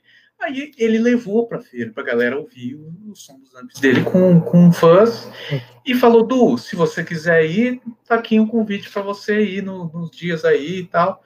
Falei, ah, eu vou. No primeiro dia eu fui e apareceu um. A gente fez uma, uma livezinha, tal, apareceu ah. um monte de gente querendo testar os pedais e tudo. Eu falei, porra, Pedro, desculpa aí, meu, eu tô é, alugando esse stand. Pô, relaxa, tá tudo bem relaxa, se vier alguém para testar, pode usar, pode testar à vontade. Falei, pô, beleza. E acabei indo todos os dias, porque a galera falou, pô, você vai estar tá aí amanhã, você vai estar tá aí depois de amanhã. Acabei indo todos os dias lá e foi muito legal, muita gente testou, e nisso, num determinado momento, chegou um menino mais novo, cabeludo, testou os pedais, perguntou e tal, comentou, ficou ali de lado e tudo. E aí ele falou: Eu preciso trazer meu pai para falar com você. Eu falei: Por quê? Falei, não, porque meu pai é o Pepeu Gomes. Nossa. Era o Felipe. O Felipe Nossa. é filho do Pepeu, o filho mais novo do Pepeu. E aí eu Caraca. falei, pô, cara, que legal. Ele falando pra mim de canto, assim, sabe? Discreto. Acho que na época ele tinha, tipo, 19 anos e tal. Hoje em dia, conheço talvez ele esteja até assistindo aí. Viramos amigos depois. E, e, aí eu falei, pô, total. Ele falou, não, porque meu pai quer fazer um pedal e a gente pesquisou, falou com um monte de gente. Nisso, o Pedro Baby, filho do Pepeu já tinha um Kryptone também, tinha um monte de gente assim em torno do Pepeu que já conhecia, já tinha o Frejá, tinha indicado para ele também, que também tem todos os pedais. E aí o Pepeu passou e falou: pô, você que é o Du, eu quero fazer um pedal, disseram que tem que ser com você, falaram que, que é você que faz as paradas legais, vamos fazer, você topa? Eu falei: eu topo, vamos fazer. E foi assim. E o Malacacheta nasceu assim. E aí a gente foi trocando ideia. Ele mora no Rio, eu moro em São Paulo, com as dificuldades todas. E aí, quando ele me explicou o pedal, eu fiquei mais animado para fazer, porque era radicalmente diferente de tudo que a Deep Chip faz. Aí eu, eu mandei um Hellbender para ele testar, para a gente trocar uma ideia sobre controle, sobre interação com o pedal. Ele, inclusive, gravou um DVD dos Novos Baianos, o último DVD dos Novos Baianos. É, tem vários dos solos ali que são com o Hellbender. Que louco. Tinha muito pedal, o Felipe começou a usar um Kryptone, é, quando ele vinha para São Paulo, ele, o, Felipe vinha na, na Deep Trip também para a gente trocar uma ideia e tudo, e aí o Pepeu queria pedal de distorção, com equalização de três bandas, com controle de frequência de médio, né, semiparamétrico, eu falei, meu, não faço a menor ideia de como eu vou fazer isso, então eu quero fazer, vamos fazer, né? E aí cheguei em casa, comecei a estudar, aí pirar, testei um milhão de coisas, teve um milhão de encarnações, e, e é um pedal radicalmente diferente de tudo que a gente já fez, de qualquer outro pedal que a gente faça, só que é muito louco que daí, quando as pessoas, por exemplo, na feira, as pessoas vão testar e falam assim, pô, é totalmente diferente de todos os pedais que, de vocês, que eu já conheço, mas parece que, que dá para entender que é um pedal da Deep Chip, né? Como você um distortion com equalização ativa, com controle de médios, mas também tem ali o, o DNA, porque isso que é legal de desenvolver, os circuitos não tem jeito, só eu que desenvolvo, ninguém nunca desenvolveu o pedal da Deep Chip, né? Vamos dizer, contratar uma pessoa para desenvolver, não, é tudo, fui eu que desenvolvi, então de alguma forma sempre vai ter uma, uma linha condutora, né, de uma coisa uhum. para outra. Então ele é um pedal é, overdrive, distortion, dependendo da, da circunstância em que você usa ele, do jeito que você regula. Ele tem equalização de três bandas, o, o grave e o médio é equalização ativa, então você consegue dar um boost real, além de um corte real bem radical, bem extremo. O agudo é passivo, é uma coisa muito louca. Como eu não tenho, não tô devendo nada para ninguém mesmo, eu falei, vou fazer o que, o que faz sentido para mim. Quando eu fui montar a equalização ativa, o agudo não, não soava do jeito que eu queria, não funcionava, não tinha o corte que eu queria e tal. Fiz um monte de testes, falei, pô, o agudo vai ter que ser passivo alguém para chegar e falar, pô, você não faz isso. É, eu fiz, pronto, tá lá, e só bem, é o que importa, né? Não é o jeito tecnicamente mais, mais lógico de se fazer, mas é o que funcionou, pô. E aí ele tem esse controle, eu vou, eu vou pegar ele aqui para vocês. Tá, ah, massa. Tá do outro lado, só para mostrar os controles. Do outro lado. Aí Só para mostrar que ele tem que ele tem. Essa aqui é a arte quase final, ainda tem um detalhezinho para mudar, né? Opa. Uhum. Aqui o volume, né? Aqui o ganho, né? Nesse outro. Opa, ah. tô difícil aqui. O ganho aqui, né? E aqui, ó, uhum. grave, né? O médio e o agudo. E aqui tem a voz de médio que você ajusta no meio, que é onde você ajusta a, a frequência que você vai dar boost ou cortar né? Entendi. Então, se você está cortando, se você está cortando o médio aqui, por exemplo, e você gira o controle de frequência, você vai cortar mais para o médio grave e vai vindo o centro de médio e depois vai cortar lá na ponta de agudo. Como se ele caminhasse ali, né, na, na, naquela frequência dos médios. É como um paramétrico mesmo. Isso aqui é, um, uhum. é um, uma equalização como você faria. É um semi-paramétrico porque o, o Q está fixo, né? A largura de banda está fixa. Sim. Então não é um paramétrico, um full parametric. Mas ah. é uma equalização paramétrica, tecnicamente é uma equalização, é, é como se faz uma equalização paramétrica. E aí, uhum. quando você dá um boost, também é a mesma coisa. Você escolhe a faixa de frequência que consegue dar o boost aqui. E o, Entendi. Por que, que a gente fez isso? Porque o Pepe falou: Meu, eu quero voz de médio, eu quero controlar a voz de médio da minha guitarra. E aí eu fui botando médio, botando médio, controlando e cortando aqui, ajeitando ali, e falava, Du, eu quero mais, tem que ter uma voz bem. então eu apanhei pra caramba desse circuito para fazer, e no final das contas, na verdade, é assim. O pedal, independente da equalização, ele já tem uma voz de médio proeminente. Ele já é. Você pode sim cortar o médio e, e acrescentar um grave e um agudo e, e ter uma voz de corte, é, um, um timbre com corte de médio, com médio scooped, dá para você tirar. Mas com tudo no meio, ele já tem uma voz de médio que vem, e quando você uhum. acrescenta, vem mais. Para você ter uma ideia, tipo, se você cortar o grave e vier com, com o médio bem alto e vier girando aqui, ele se comporta como um auá, parece um auá, de, de tão uh, proeminente que é essa voz sem o grave, de repente você enxerga, você ouve claramente aquele pico se movimentando para lá e para cá. Tem, já tem uma galera me enchendo o saco falando, pô, tem que ter um pedal de expressão. Aí, Calma, nem lancei o pedal ainda. Daqui a Mas pouco é... eles estão querendo que você faça com plasma, né? Tipo aquele é. plasma, é... né? Que vai controlando, ou um probe, né? Um probe. É o probe. Que, que isso aqui com um semi-tereminha ali para a coisa funcionar. E, a, e a, uma coisa interessante dele quando a gente estava desenvolvendo é que eu, eu falava muito com o Pepeu é, sobre uma coisa específica. É, é lógico que ele ele estava me guiando para tentar achar o som dele no pedal. E aí, às vezes ele me falava assim, tu, eu não preciso de tudo isso de ganho. Tu, é, é, esse controle não precisa chegar até aqui. Daí eu falei para ele, Pepeu, a gente vai fazer um pedal aqui.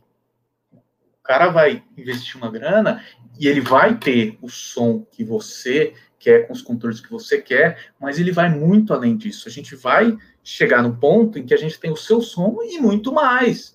Uhum. você tá certo, você tá certo. É isso que eu quero. Pô, o cara vai comprar é músico profissional, tem que fazer um, um negócio aqui, um negócio ali, ele tem que tirar, né? Tem que valer o investimento que ele vai fazer.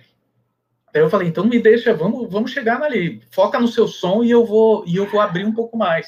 Então, uhum. assim, ele tira teve um, um, um, cara que foi com uma guitarra de oito cordas na feira e plugou nele, tinha um puta som pesado, louco, dele que tem um grave violento, que também o grave também é feito como a equalização paramétrica, só que está fixo tanto o kill quanto a frequência.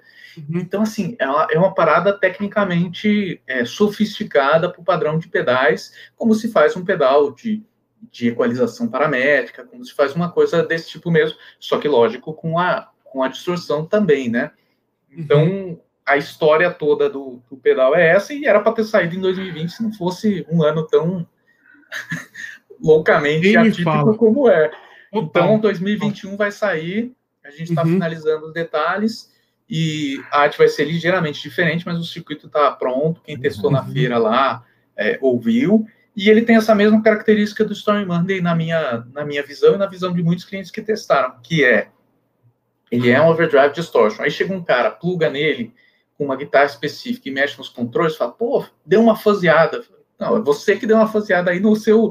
É, na maneira de você interagir, você consegue, como o Storm Monday, de repente invadir um território, botar um pezinho ali no, no fuzz. Ou, por exemplo, uma coisa que eu gosto de fazer muito com ele, você bota o médio no máximo e, e com bastante ganho, e tirando ele fica meio synth também tem uma coisa, porque a equalização é muito agressiva. Então também aí tem uns caminhos que parecem fãs e tal. Mas naturalmente, assim como pela natureza dele, né, ele é mais um overdrive distortion, uma coisa mais nesse universo com bastante sustain. Você chega um ponto do ganho, dependendo do seu instrumento, só vai acrescentando sustain, sustain, sustain, sustain, que é, que é o que o Pepeu queria, que fala, pô, às vezes eu vou solar e eu deixo uma nota ali soando e eu quero que essa nota fique, não dá para ela parar, não. Não tem no show, não tem tempo para a nota parar, ela tem que me acompanhar. Então aí eu fui acrescentando ganho e ajustando as coisas para ela se encaixar nessa proposta. Então é um pedal feito para o PPU, para o som do PPU, mas eu fiz questão desde o começo, falei para ele, a gente pode fazer muito mais do que um som, né? Tipo, um pedal de um som. Não, dá para a gente fazer muito mais. E eu fiquei muito satisfeito. Inclusive, uma coisa interessante que eu acho, pela maneira como a equalização funciona e você ter controle de frequência, é uma coisa muito louca. Meu, minha, meu universo é mais de amps Fender. Então, eu tenho um Bassman 63 com a caixa com 2 de 12 com Jensen, então é som de Fender limpo com potência pra caramba. Aqui em casa eu tenho um Vox AC15, que é um outro som completamente diferente, né? E aí o Malacachita eu plugo ali, começo a mexer no médio, corto uma frequência ou acrescento uma outra frequência, falo, pô, e esse é o som do malacacheta que eu conheço. Então, é, é, pela característica da equalização, lógico que te dá muito mais ferramentas para você lapidar e chegar em, em, em encaixar em, em, outros equipamentos, né? Então, essa é a, o, o, o canivete suíço da coisa, está na equalização uhum. e ele tem uma, um drive, uma distorção bem, bem legal também. Legal. E legal. agora, para finalizar, né? Sour. Exatamente, vamos falar do Mufa Mostra aí, eu... mostra aí, mostra aí. Vamos, vamos lá por aqui, aqui, ó. O pretinho aí, ó. Esse Ali cara aqui. À direita.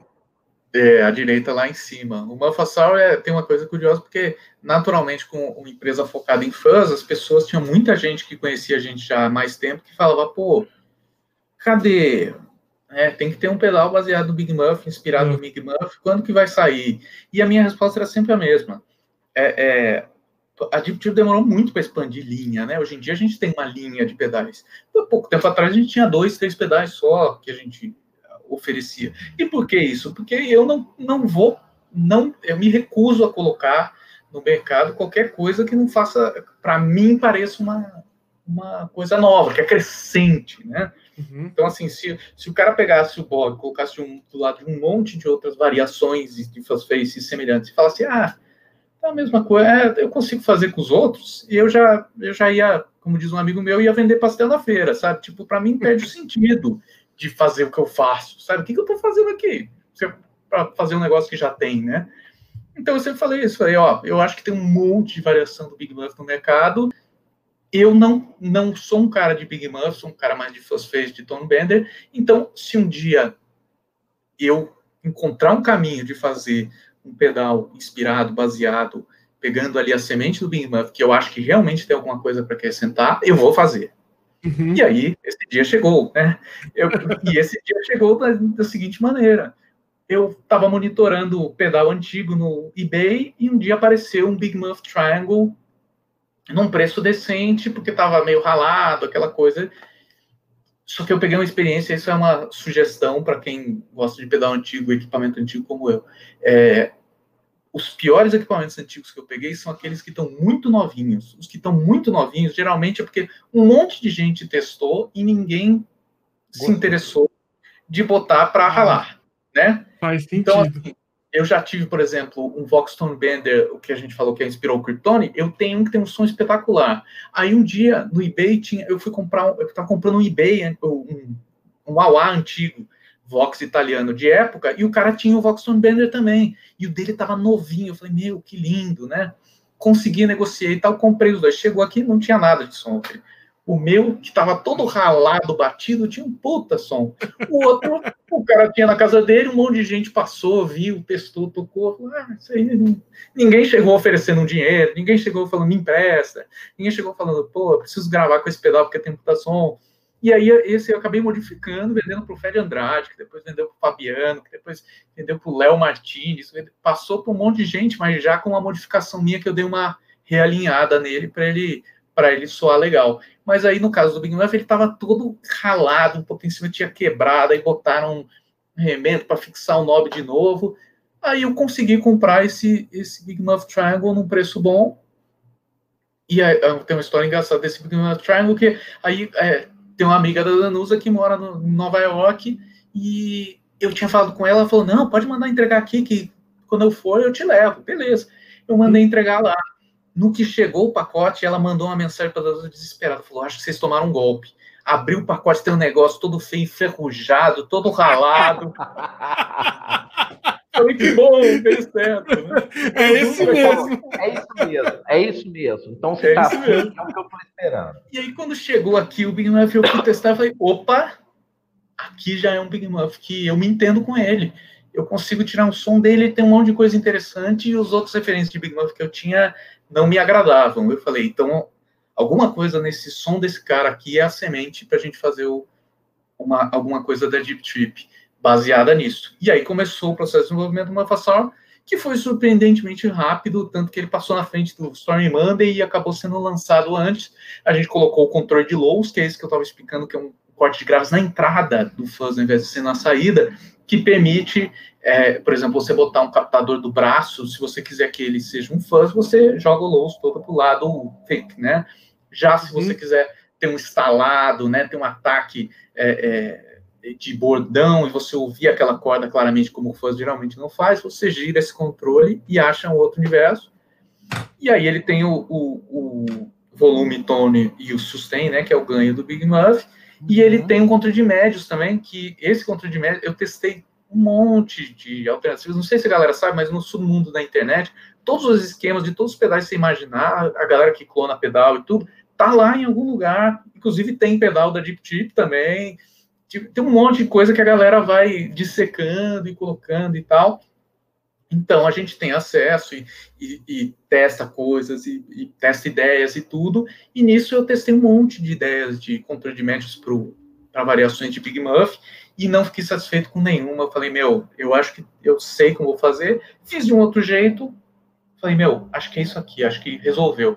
E aí, eu, é, um cara que é fanático por Big Muff, que é cliente nosso lá de, de Maceió, veio uma vez para São Paulo e falou: Tu, tô levando meu, meu qual que é? Um, um desses Big Muffs, variações de Big Muff famoso, perdi agora Blackout Factor, será? Um desses que é muito conhecido e tal, ele falou, tô levando o meu, também tem um controle de médio que eu adoro, porque eu acho que o Muffastor vai ser o primeiro pedal da Deep Tip que eu não preciso, que eu acho que eu já, já tenho o meu o meu número um, mas vou levar para testar. Ele chegou aqui, plugou, testou, falou, pô, pode me botar na lista, porque eu vou precisar desse aí, vou vender o meu também. Porque realmente o controle de médio do outro não, não fazia, parece que mais embolava do que definia. Pô, para que, que você quer um controle de médio que vai embolar mais? Né? Não, é, é o contrário do que eu estou pensando num controle de médio para um, um pedal estilo Big Muff. Então eu fiz um outro controle de médio que não é o, o, que se vê em nenhum outro pedal semelhante e achei que funciona muito melhor. Agora, como eu já tinha essa experiência de Bob Krypton, Hellbender, etc., de desenvolvimento, o que eu fiz foi dissecar, eu desconstruí todo o Big Muff e construí estágio por estágio, separadamente, para realinhar de acordo com os componentes que eu ia usar que eu já tinha em mente, mas eu, lógico, eu testei dentro do que, do que eu tinha imaginado e readequei certas coisas, encaixei certas coisas, mudei a etapa de tone para pegar uma outra faixa de frequência que eu achava mais, mais interessante. Então, é, como o Fábio falou, tipo, os Big Muffs são todos parentes, mas de certa maneira cada um é um. É um e o Muffastral é, entrou nessa jogada, tipo, já é mais um aí, mas ele também. O Alex tem... tá até falando aqui que assim que Muff ele já teve du, dúzias de Muff, né? E tem que comprar vários até achar um bom. Falou é, que o seu tem... triângulo, inclusive, tá lá com ele. Tá lá com ele, exatamente, tenho que pegar. e aí, depois disso, eu fiquei tão noiado com a história do Triumph, falei, meu, realmente tem um som diferente. Depois eu consegui pegar um Rams Head original de época, que também tem um baita som, mas já tinha lançado o Muffasol.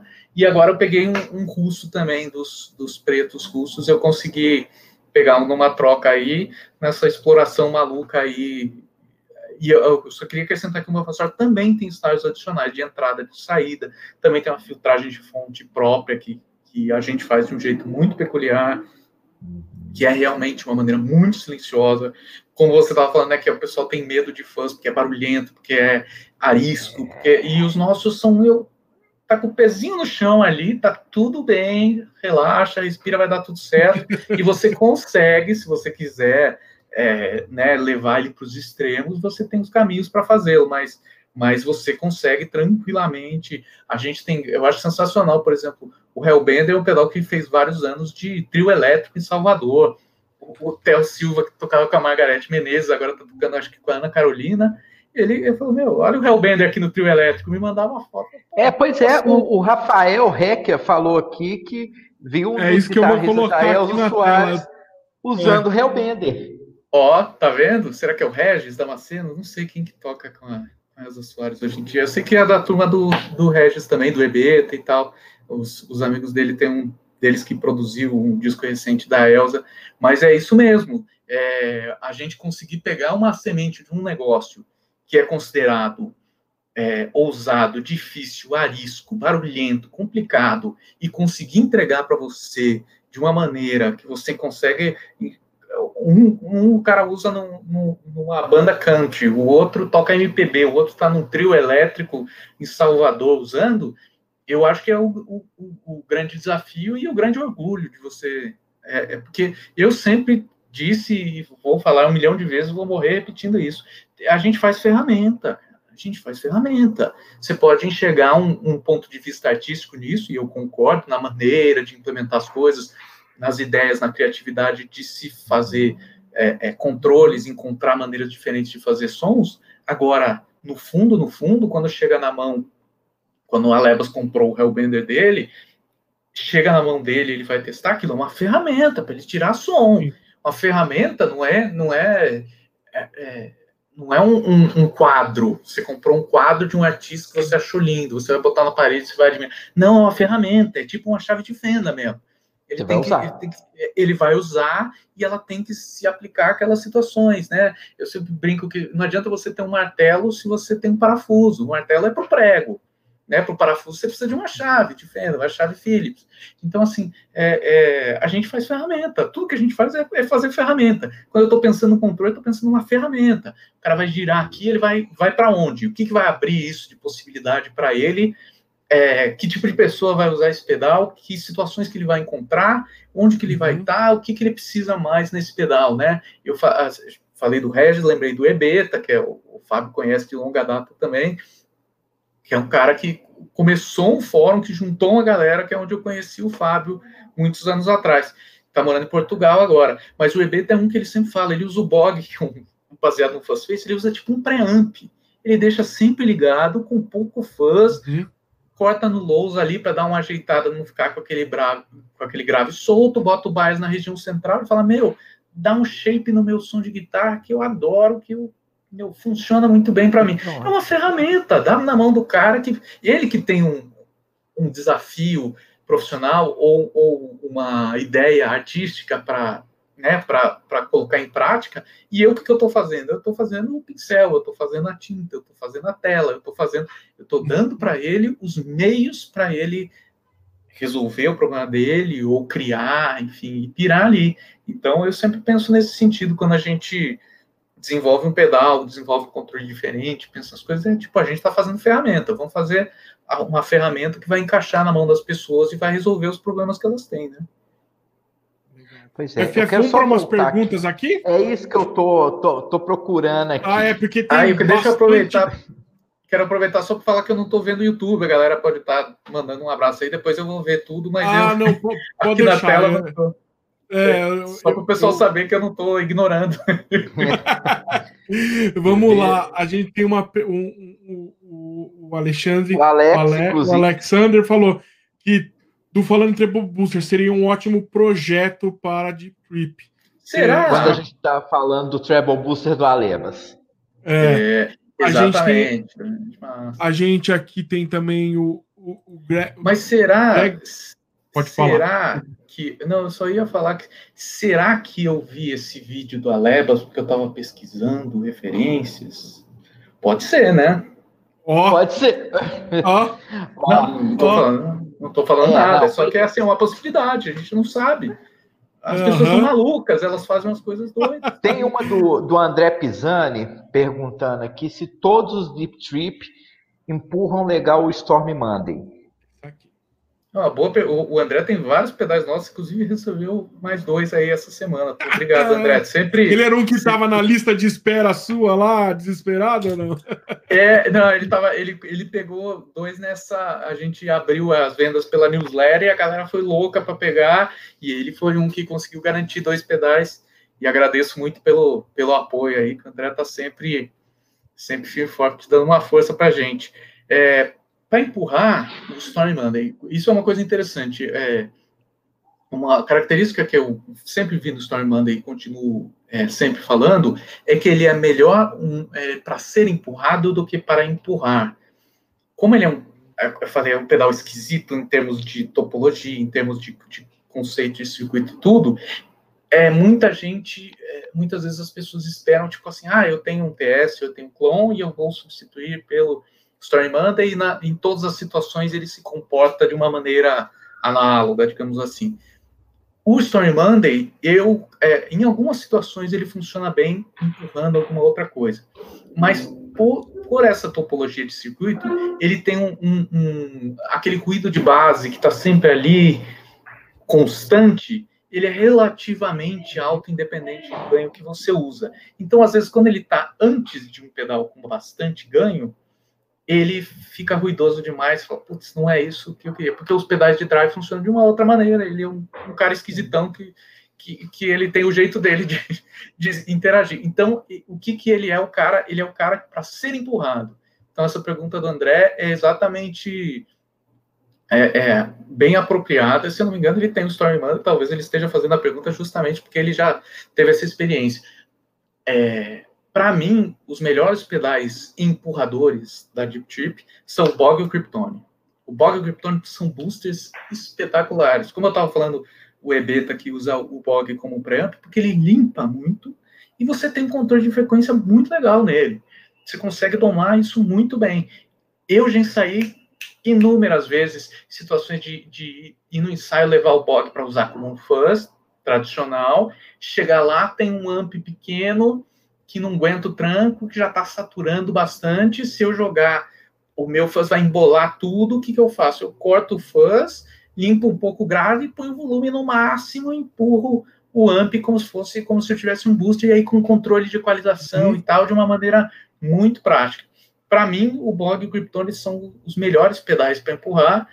É, o Kryptone tem o corte de graves, então, como eu falei, ele funciona meio na lógica de um treble booster, no sentido de você encontrar um pedal ou um amp que ele, que ele tem um grave mais contido, que ele, ou que ele embola um pouquinho mais e tudo. Quando você pisa no Kryptone com pouco ganho, jogando bastante volume, você tende a abrir, né?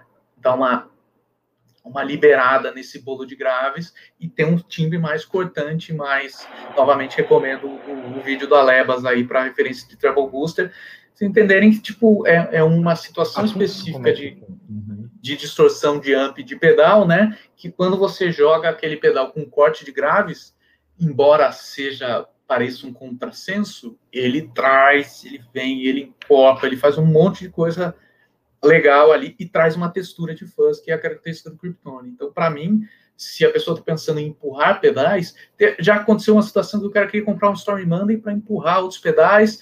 Eu conversei com ele, eu falei, sabe, você quer um bog. Se você não quiser, se você não, não se acertar, você manda de volta, a gente devolve o dinheiro. Ele recebeu o bog e falou, meu, o booster mais legal que eu tenho no meu set agora é um fuzz. E não, para as pessoas entenderem, não é colocar bastante fuzz, ter bastante som de fuzz e jogar em cima de uma outra. Não, a gente está falando de uhum. limpar mesmo mas ele tem certas características e certos controles que funcionam muito bem para ser um, um booster, para empurrar outros pedais. Com o Stormman, inclusive, fica maravilhoso. Recomendo muito o, o Bog nesse caso, que dá uma. Eu acho que ele abre um pouco mais de possibilidades, já que o Kryptone tem esse corte de graves, nem sempre vai ser a situação que você busca para empurrar. Então, eu diria que o número um Bog, segundo o Kryptone, para empurrar o Stormman. É, e aí tem uma do TBN aqui também, que, que é bem nessa onda, é, do, dos pedais, né? Já que você está explicando aí de, de, um pouco das funções assim que você acha que são é, adequadas de acordo com as perguntas, né? É, se, o TBN, Thiago TBN, Barretão, você achou aí, Alebas? Se já rolou de algum pedal não casar de jeito nenhum com um determinado âmbito? Com amplificador. Deixa eu pensar. É, o que eu acho que, que existe e que deve ser pensado é, por exemplo, assim, falando do bog do Kryptonic, por exemplo, que é a resposta de grave. O bog é um pedal que tem um grave cheio, que, que se projeta, que vem, que é um chão de grave assim enorme. E o Krypton é o contrário. Ele é o cara sem grave. Então, por exemplo, é, eu tenho um Bassman. Bassman é um, um, um que tem um ponta grave lindo, bacana, firme, bonito. Se eu quiser ter o, som do amp como base e ligar o Bog ou o Kryptone nele para ter o meu fuzz, eu prefiro o Bog, por quê? Porque o Kryptone vai tirar aquele fundo de grave dele, vai trazer um, um som mais, mais liso, com grave mais baixo, com uma projeção maior de médio e agudo. Então, se eu tô, se o som base do, do meu som, o bassman, vamos dizer, é, é, eu toco no power trio, né, guitarra, baixo, bateria, aí minha guitarra tem um pouco mais de grave para preencher e tal, e não sei o quê, é, é, a situação em que eu quero um amp que tem um pouco mais de corpo e o meu fuzz vai ser, não vai ser um Kryptone, vai ser um Bog. Não é que ele não casa com o amp, é, é, que ele é, é nessa situação ele vai é, é, tirar uma parte que você que é essencial para o seu som em relação ao amp. Eu não sei se dos nossos tem algum que realmente não se encaixa. Tem muita coisa no universo do fuzz que uma delas, lógico, é a ausência de controles, né? Tipo, quando você tem um fuzz que tem um, uma, uma, uma proeminência ali numa faixa de agudos, médio agudo específica, e não tem um controle, quando você vai encontrar um amp que tem um pico ali, pronto, o negócio vai para as alturas e vai ficar incômodo. Os nossos, como você tem é, um ah, controle bem controles. legal, né? Você consegue lapidar melhor. E uma outra coisa que acontece muito com fãs que as pessoas não sabem, foi uma coisa que a gente aprendeu, foi muito curioso. Na primeira versão, a gente fez Bog Kryptonian Hellbender, protótipo, uma caixa desenhada à mão, uma caixa de metal toda mal encaixada, que o fornecedor não tinha acertado a mão. montou a placa na raça e tal, e a gente foi levar para um, um ensaio de uns amigos nossos, num estúdio. E aí todos os amplificadores eram transistorizados.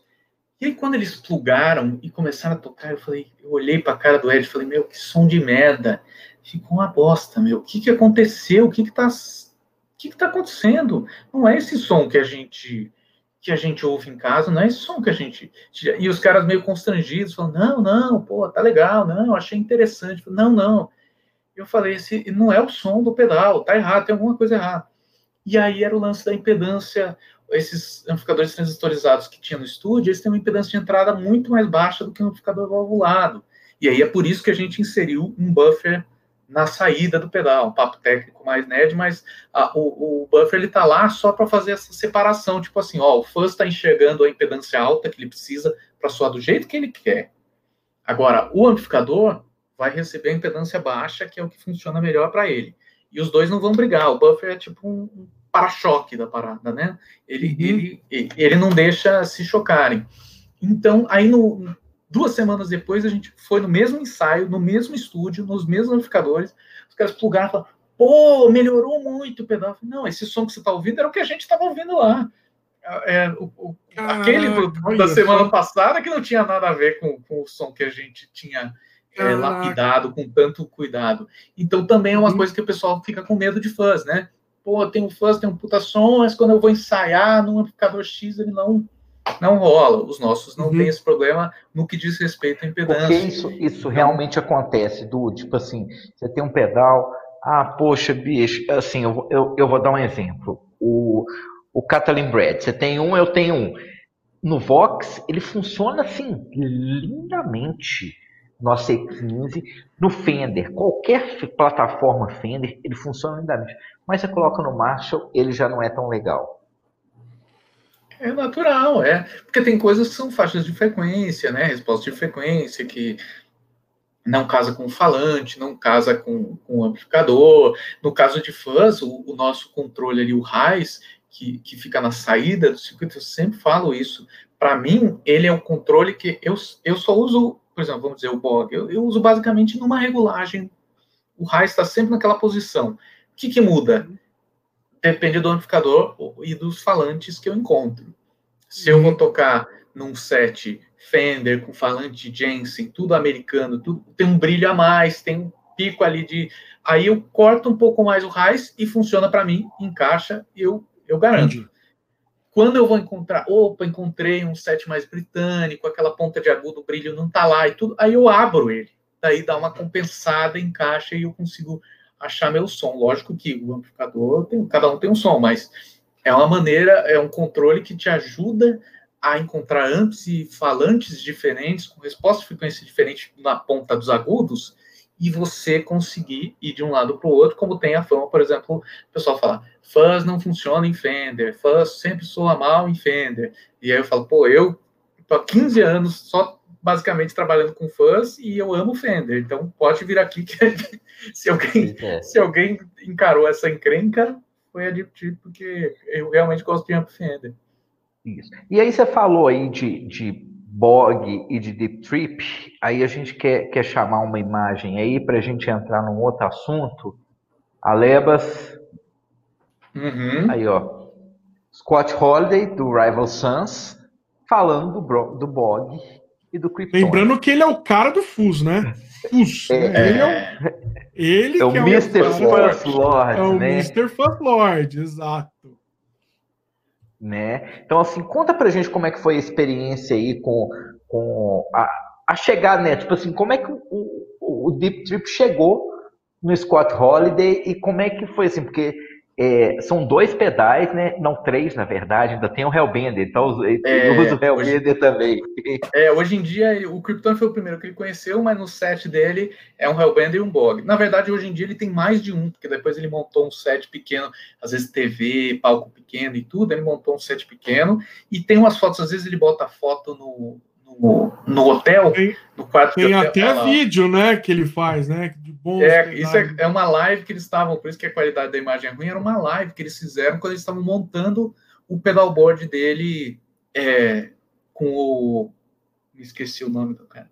que ele tinha, tinha empresa de pedalboards lá na Califórnia, e eles fizeram uma live com o Scott chegando com os pedais e mostrando, e esse trechinho aí tá no nosso canal do YouTube, com a, a gente botou uma legenda em português, né? É, ele recomendando os pedais, falando que os pedais são legais. Agora tem, meu, revistas do mundo inteiro. Tem a revista francesa, que ele falou um monte da Deep Chip, elogiou, recomendou. Tem revistas americanas, euro, é, inglesas também, onde ele recomendou. E ele é um cara desses que, para ele, não tem tempo ruim, ele fala mesmo, ele fala o que ele acha, é, não tem não tem contrato, a gente nunca pagou nada para ele, nunca teve nada não, disso. Como é que é simplesmente tipo... Exatamente. Primeiro isso é muito interessante. É, uma coisa que eu sempre é, penso em relação a tipo é que eu não sou um cara, eu sempre fui guitarrista amador, eu não conheço, não conhecia nenhum artista, nunca tinha, sei lá, tomado uma cerveja com um cara que fosse um artista é, é, relevante, tudo, nem brasileiro, assim, quando a gente começou a Deep Trip. Então, tudo foi é, é, naturalmente, sempre com, com, o pedal na frente, né? Tipo, a pessoa teve contato com o pedal, falou, pô, isso aqui é interessante, achei legal, pô, quem que faz? Vou lá falar com ele e tal. Então, sempre foram esse tipo de canal, né, que, que, que se abriu. Então, eu não conhecia ninguém que, que pudesse apresentar Deep Trip para o Scott Holiday, só que tem um cliente nosso, o Lucas Ferraz, que mora em Luxemburgo, ele é baiano, mas mora lá em Luxemburgo. Tem uma banda chamada Porn Queen, uma banda muito legal, um hard rock, ele canta e toca super bem, é super legal, recomendo que procurem aí. E ele tinha comprado um Kryptone usado, quando ele veio para o Brasil passar férias, comprou de um outro cliente nosso, levou para lá, usou, adorou, a gente fez contato e tal, ele começou a usar e tudo, e numa determinada situação, ele virou endorser da Orange e o Scott Holiday também era endorser da Orange. Um dia ele me mandou uma mensagem falou: Du, amanhã tem um evento da Orange aqui em Luxemburgo. Por coincidência, o Scott Holiday tá em turnê, tá na cidade e ele vai estar tá lá. Eu posso dar meu Kryptone de presente para ele você me manda um de reposição depois? Eu falei, pô, claro, com certeza. Com todo prazer. Meu, muito obrigado. Sou fã do Rebel Sons, sou fã do Scott Holiday. É, tomara que ele goste, né? Numa boa. E aí, diz ele que quando ele entregou no evento, entregou o Krypton, ele falou: pô, eu já vi vídeo desse pedal da Pro Guitar Shop, queria testar, mas não, não, não é fácil de achar para testar e tudo. Pô, que legal, muito obrigado. Vou testar sim, vou, vou te contar o que eu achei. E aí, deu uns dois dias, ele mandou uma mensagem pro Lucas falando: Meu, pirei no pedal, esses controles muito louco, é tudo que eu sempre quis. Isso que ele tava tocando num ampzinho de 15 watts transistorizado, assim, de camarim, de coisa assim, né? E falou: Meu, isso aqui é o que eu sempre quis, o que eu sempre procurei. Eu entrei no site, vi os textos, preciso falar com esse cara, me coloca em contato com ele, quero conversar, quero trocar uma ideia, quero saber o que mais que tem, porque eu me interessei nisso. E aí foi assim. E aí ele eu mandei uma mensagem, ele me mandou uma mensagem e tal, a gente começou a trocar ideia. E aí eu tinha que mandar o Kryptone lá pro, pro Lucas. Aí eu mandei o Krypton de reposição para ele e mandei um blog para o Scott Lloyd. Falei, pô, você já tem o Krypton, agora você tem um blog, me diz o que você acha e tal. E aí, quando chegou o blog, ele falou, pô, eu achei que o Krypton era o meu som, agora é, são os mesmos controles, a mesma ideia, o mesmo cenário geral, mas com um som que ainda é, parece que encaixa mais no meu som. E aí passou a usar na turnê e tudo. Agora, tem um detalhe muito louco que o Kryptone do Scott Holiday, que o Lucas Ferraz deu de presente para o Scott Holiday, que ele comprou usado quando ele veio de férias no Brasil, você acredita que é o Kryptone número um? Olha que coisa louca. É o primeiro Kryptone, ele é, o número de série dele é 003, porque é, é, naquela época eu estava fazendo número de série para todos os modelos, eu fiz dois bogs e no terceiro eu fiz um Kryptone. Então ele é o 0, é, acho que é tipo 13003 e é, e é o primeiro Kryptone da versão atual que eu fiz, que foi do Rafael Pinteiro, que é lá de, Pernambuco, que vendeu usado para o Lucas Ferraz. O Lucas Ferraz levou para Luxemburgo, deu Oi, presente deu caminho desse pedal, velho.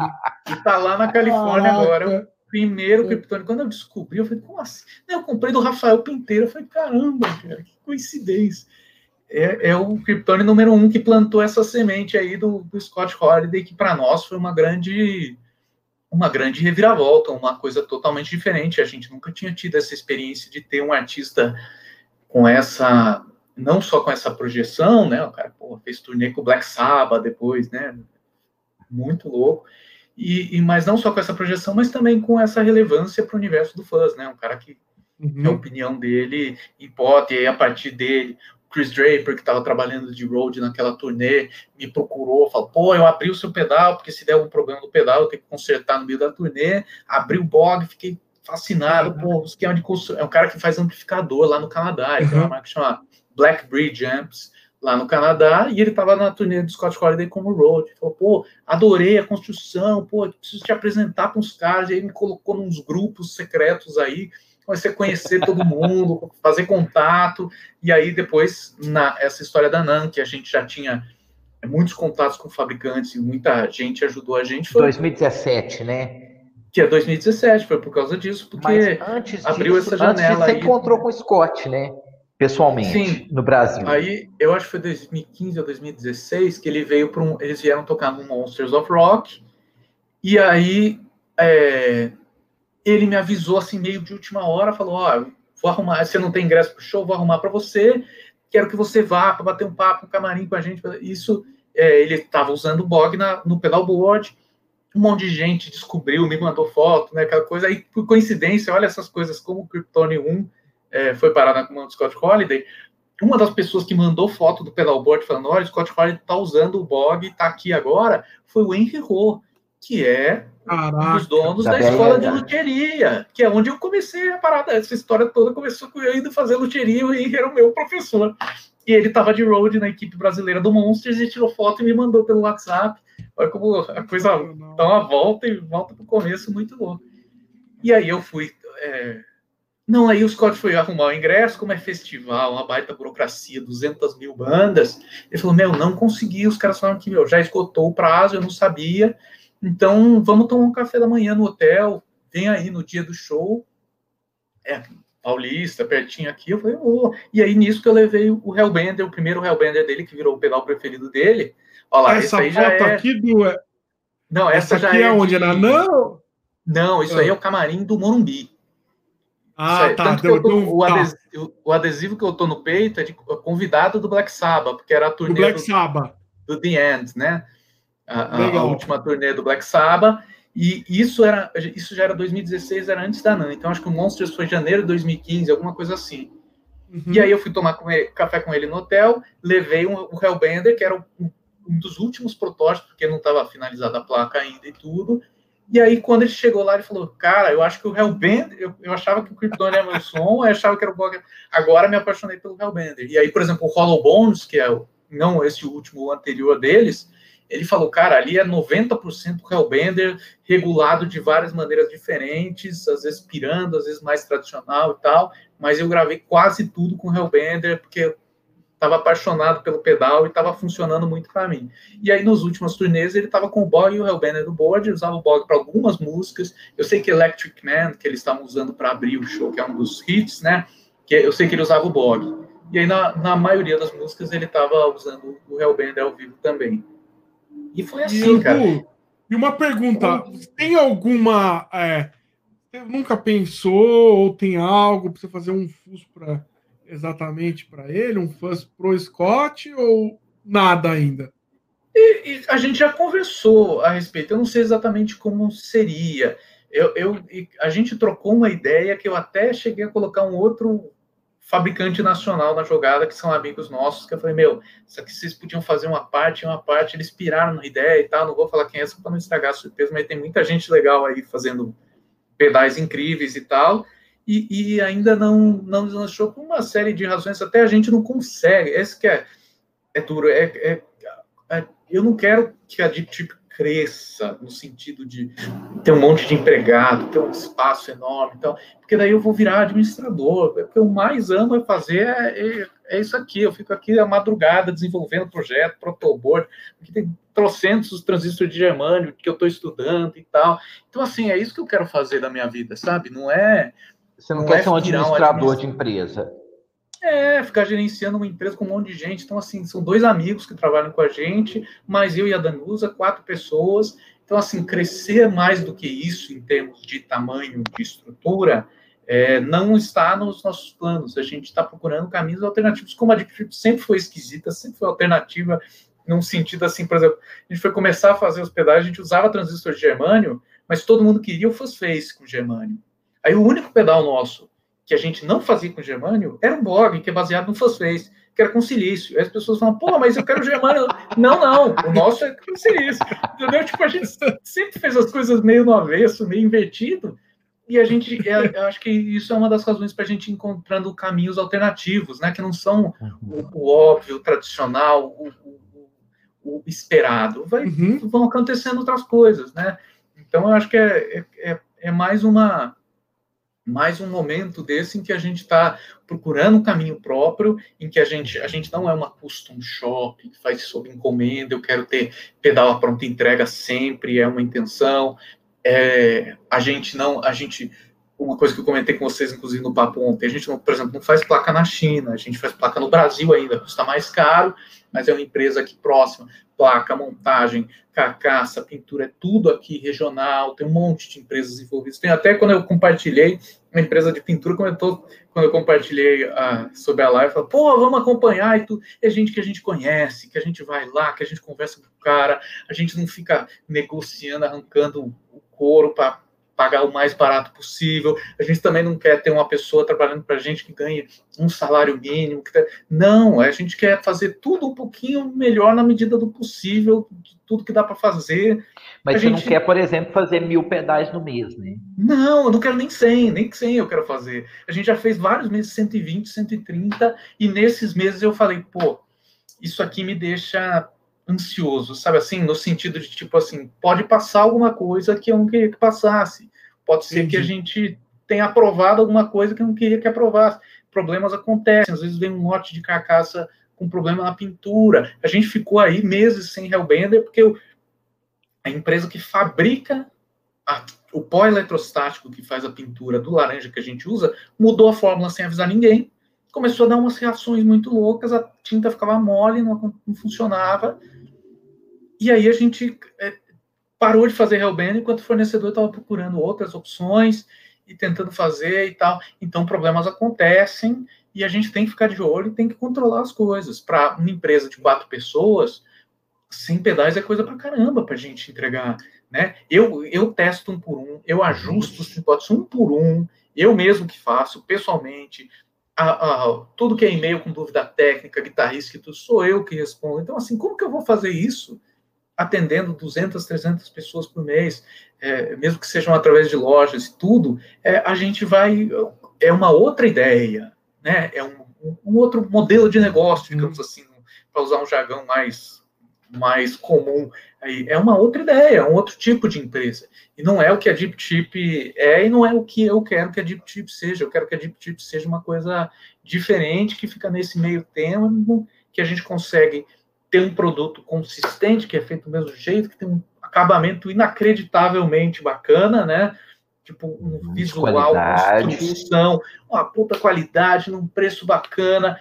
É, é, dá um pau na maioria dos importados que você tem por aí em termos de construção, de qualidade de componentes, de cuidado, custando de durabilidade. mais barato, de durabilidade. Uma coisa que o Scott Holiday comentou também, ele falou, meu, um pedal que, meu, seus pedais não precisam quase nada. Até o Chris, que era o road dele, ele falou: Meu, os pedais do Scott eu direto fico de olho, fico atento e tal, mas o seu, meu, rodou o mundo e, e tava ali inteirão, sem, sem detalhes, sem mudança nenhuma. Scott Collins falou também, por exemplo, quando ele estava fazendo com a turnê, a turnê com o Black Sabbath, eles tinham variações bruscas de temperatura, de clima, Sim. né? Tipo, se mede para a Austrália, vai tocar perto do deserto. E ele falou, ele falou de todos os meus pedais de distorção, o que mantinha mais a linha eram os deep chip, que eu tô acostumado com o fuzz ser meio complicado, meio temperamental nesse sentido, e eu ligava o Bog, ligava o Hellbender e eu tinha o meu som ali sempre, não importa onde eu tivesse e tudo.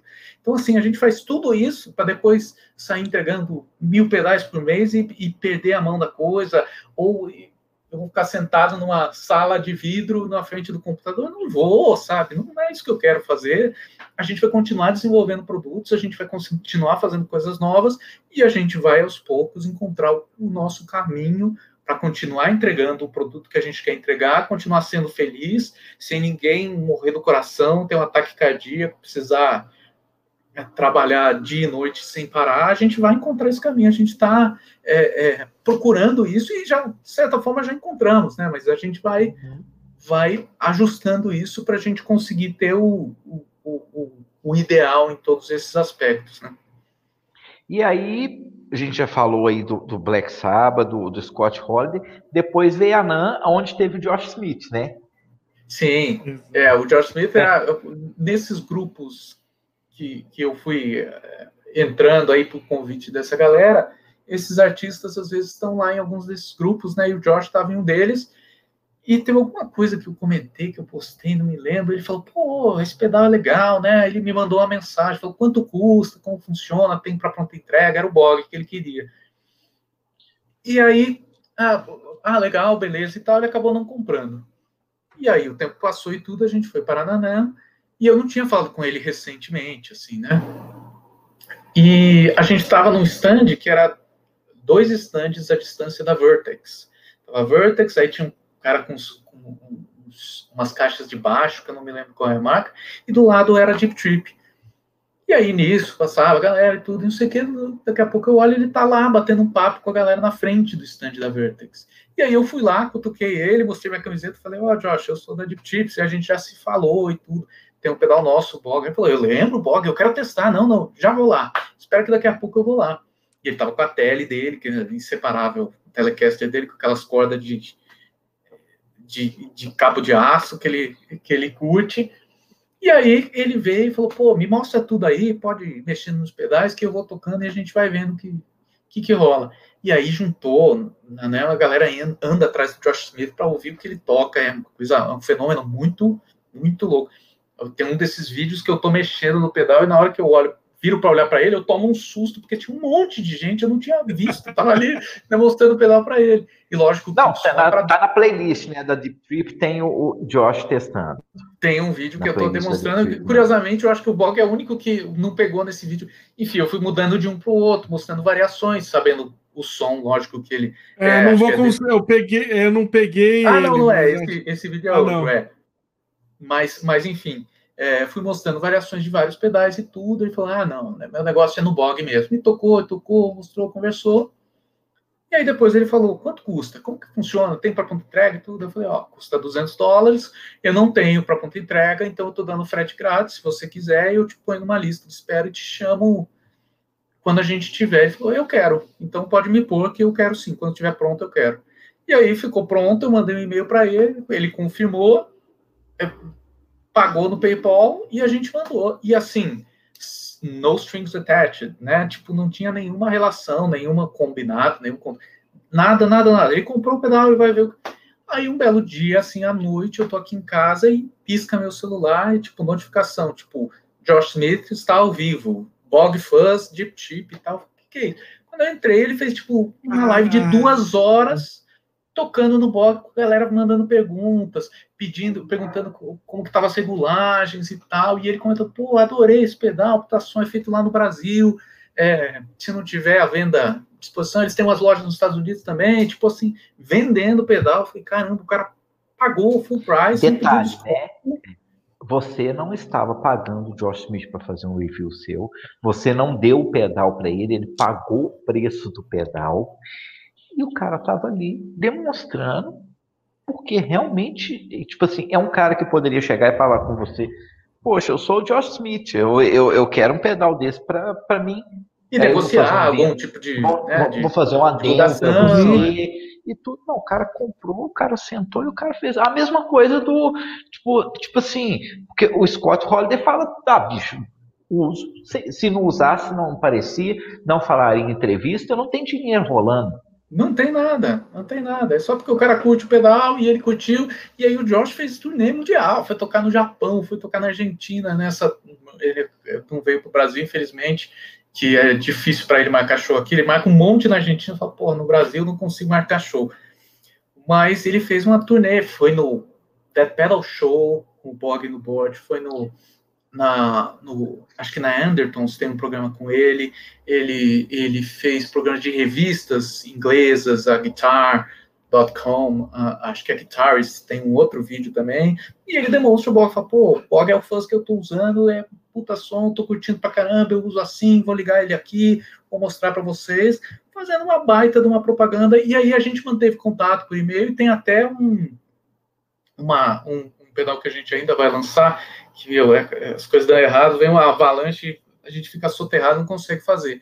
Que aí ele, ele pediu, ele queria um, um, um bog que, tive, que não tivesse o buffer de entrada, um bog mais fast face, né? Mas com os controles ah. do bog, com o comportamento do bog, tudo, mas que ele tivesse aquela entrada de, ba de baixa impedância, que é o que o fast tradicional tem.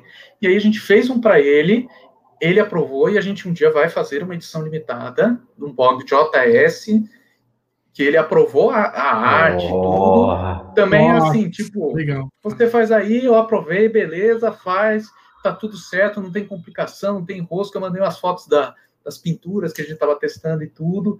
E ele falou, pô, ficou lindo, ótimo. Não, manda ver, faz aí, pode fazer e tal. Então, assim, tava tudo pronto, eu tava montando placa, aí tem um problema nas pinturas, que é uma pintura diferente, com acabamento especial, e isso a gente ainda não conseguiu desenrolar, e aí um monte de coisa. E ele fez até o, o com a Vemuran, né, o Myriad Fuzz, que parece ser muito legal também, que ele desenvolveu com eles e está usando agora, mas assim, tá tudo certo, a gente vai fazer ainda essa edição limitada do Bog JS, que é um meio que um unbog. Aqui foi ele, agora, agora sim, aqui foi ele lá na ANAN, testando lá. Ah, você achou aí? Achei, achei. Rapidinho aqui pegar ele. Legal. E aqui, Legal. a sua esposa comentou aqui, ó, Scott Holiday ainda conseguiu um orange para a gente usar na Nemo. Ah, é, tem esse detalhe que é muito legal, que como é essa foto que o Alebas botou aí, que eu falei que é no, no Morumbi, né? Que era a turnê do The uhum. End, do Black Sabbath, e aí deu tudo certo, ele conseguiu é, arrumar os ingressos, a gente tá com a adesivinha de convidado do Black Sabbath e tudo, eu e ela fomos lá, caiu uma chuva torrencial, e, e aí quando a gente tava no, você lembra, né? Nossa, foi, foi dureza. Foi animal. E aí quando a gente tava, tava espetacular, meu. E aí a gente estava no camarim e a gente olhava assim, aquele mar de gente, aquela chuva caindo no meio do Black Sabbath, tocando, descendo o pau, aquela galera toda, aquela chuva, parecia cena de filme, assim, foi muito legal. E aí, quando a gente estava no camarim, era, era dezembro de 2016, a gente estava se arrumando para Nana, fazia um, uhum. um mês para a gente pegar o avião. E aí ele falou, cara, o que, que você precisa, o que, que você precisa para Nan? Você tem contato, você tem uh, instrumentos, você tem amplificador, fala com o Kauer, que faz as guitarras para ele, né? Eu falei, não, o Kauer, você já tinha me colocado em contato com ele, ele já separou uma guitarra pra gente, inclusive tem um vídeo da Premier Guitar que eu tô tocando com a, com a guitarra que o Kauer é uma guitarra roxa. Chegou na não, o Kauer falou, pô, separei uma guitarra roxa para vocês, porque, olha lá, essa aí. Essa aqui, Kauer né? Titan. É, essa mesmo. É. Ele falou, pô, separei uma guitarra roxa para combinar com o seu stand. Eu falei, caramba, meu, que cuidado, né? Que preocupação do cara. E aí a gente já, eu já tinha falado com o Carl, já tinha uma guitarra, um outro amigo ia emprestar uma guitarra, aquele negócio todo. Eu falei, ó, que eu preciso é caixa. Amp eu tenho, eu tenho um head, mas eu preciso de uma caixa. Eu falei, não, eu arrumo com a Orange, fica tranquilo, tá tudo certo. Eu falei, não, mas não quero também criar um problema. Falei, não, Du, é normal, é assim que a gente faz as coisas, vai dar, vai dar certo, pode deixar. Ele me mandou o telefone do Artist Relations, acho que é um francês, se não me engano, da Orange, é, Artist Relations da Europa falou, ele vai estar tá na NAM, ele já está combinado, ele, você vai lá e pega a caixa no stand da Orange e tá tudo certo. E aí a gente chegou lá no primeiro dia, eu fui lá no stand da Orange, falei, oh, tô procurando esse cara aqui e tal. E, pô, você que é o cara dos pedais do Scott Holiday, pô, me dá um cartão, me dá um, um folheto, eu quero ver os pedais, eu não conheço e tal, não sei o quê. O que, que você precisa? Você precisa de amp, você precisa de caixa e tal, você me fala. Não, eu já tenho um ampzinho lá, humilde, tá tudo certinho, eu preciso de uma caixa. Pode ser uma 212, pode ser, você quer com esse falante, quer com aquele falante, open back, close back, como você prefere. Não, essa aqui tá, tá ótimo, tá ótimo. Pô, beleza, então é sua, leva lá no fim da é, feira. É, e aí é essa aí. foto que eu trouxe aqui. É exatamente, exatamente. eu peguei essa foto exatamente para mostrar o Orange lá. Exatamente, o Red tá, o Red tá embaixo dos pedais, era uma, uma estantezinha de metal assim, eu encaixei o Red ali embaixo dos pedais, para poder deitar a caixa, porque essas feiras, né, tem um controle de volume, volume, né? respeitar né? o vizinho, para ser, né, uma coisa nem todo mundo respeita, infelizmente, mas e nem todo seria mundo legal. Tem, tem aqueles stands fechados que pode testar, né? Aquela que custa caríssima aquilo. É né? caro pra caraca. Eu entrei num, num na, na né, da, da 65 Amps, foi na NAM de 2012 ou 2011, o, negócio todo fechado com o adesivo dele. Quando eu entrei, tava rolando um puta de um som lá dentro. Eu falei, meu, como que os caras fazem isso? Que milagre, é uma curva isso aqui. Não é possível que não, não ouve nada lá fora. Mas aí eu, né, eu deitei a caixa para ficar mais na, na direção de quem estava tocando, era o recurso que a gente tinha ali.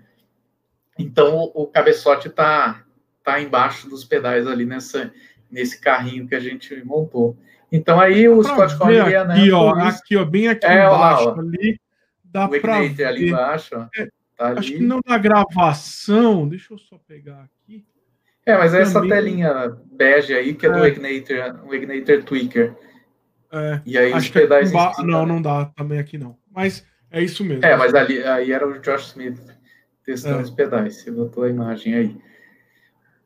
Mas aí foi isso. Então o Scott abriu essas portas essa e muitas outras, muitos contatos, muitas pessoas, muitos canais que a gente conheceu, e é muito legal que tem os, os fãs, tem os fãs, fã-clubes deles que me adicionam, que me procuram, e aí do nada, por exemplo, tem um fã-clube dele que é de um belga, o, o Lejeune, Jean-François Lejeune.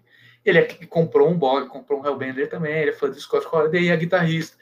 E aí ele me tem no Facebook direto, ele me manda mensagem, fala, Du, sai uma matéria de revista, tem umas fotos ali, ó, tô, tô te mandando aí.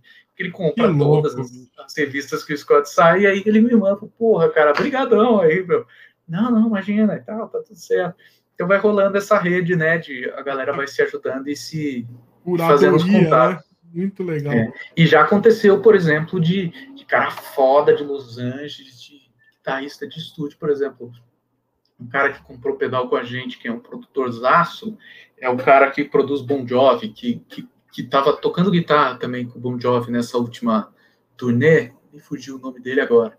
O cara é produtor de pop, de rock, de produziu tipo desde Backstreet Boys e, e tal, até Van Halen, e ele mandou um e-mail pra gente, falou, quero um Bog e um Hellbender, porque eu sou fã do Scott Holiday e eu quero esses pedais. Pô, legal. Aí ele comprou, a gente mandou lá pra ele. É, é o Howard Benson ou não? Não, não. É não. Benson, né? não tá.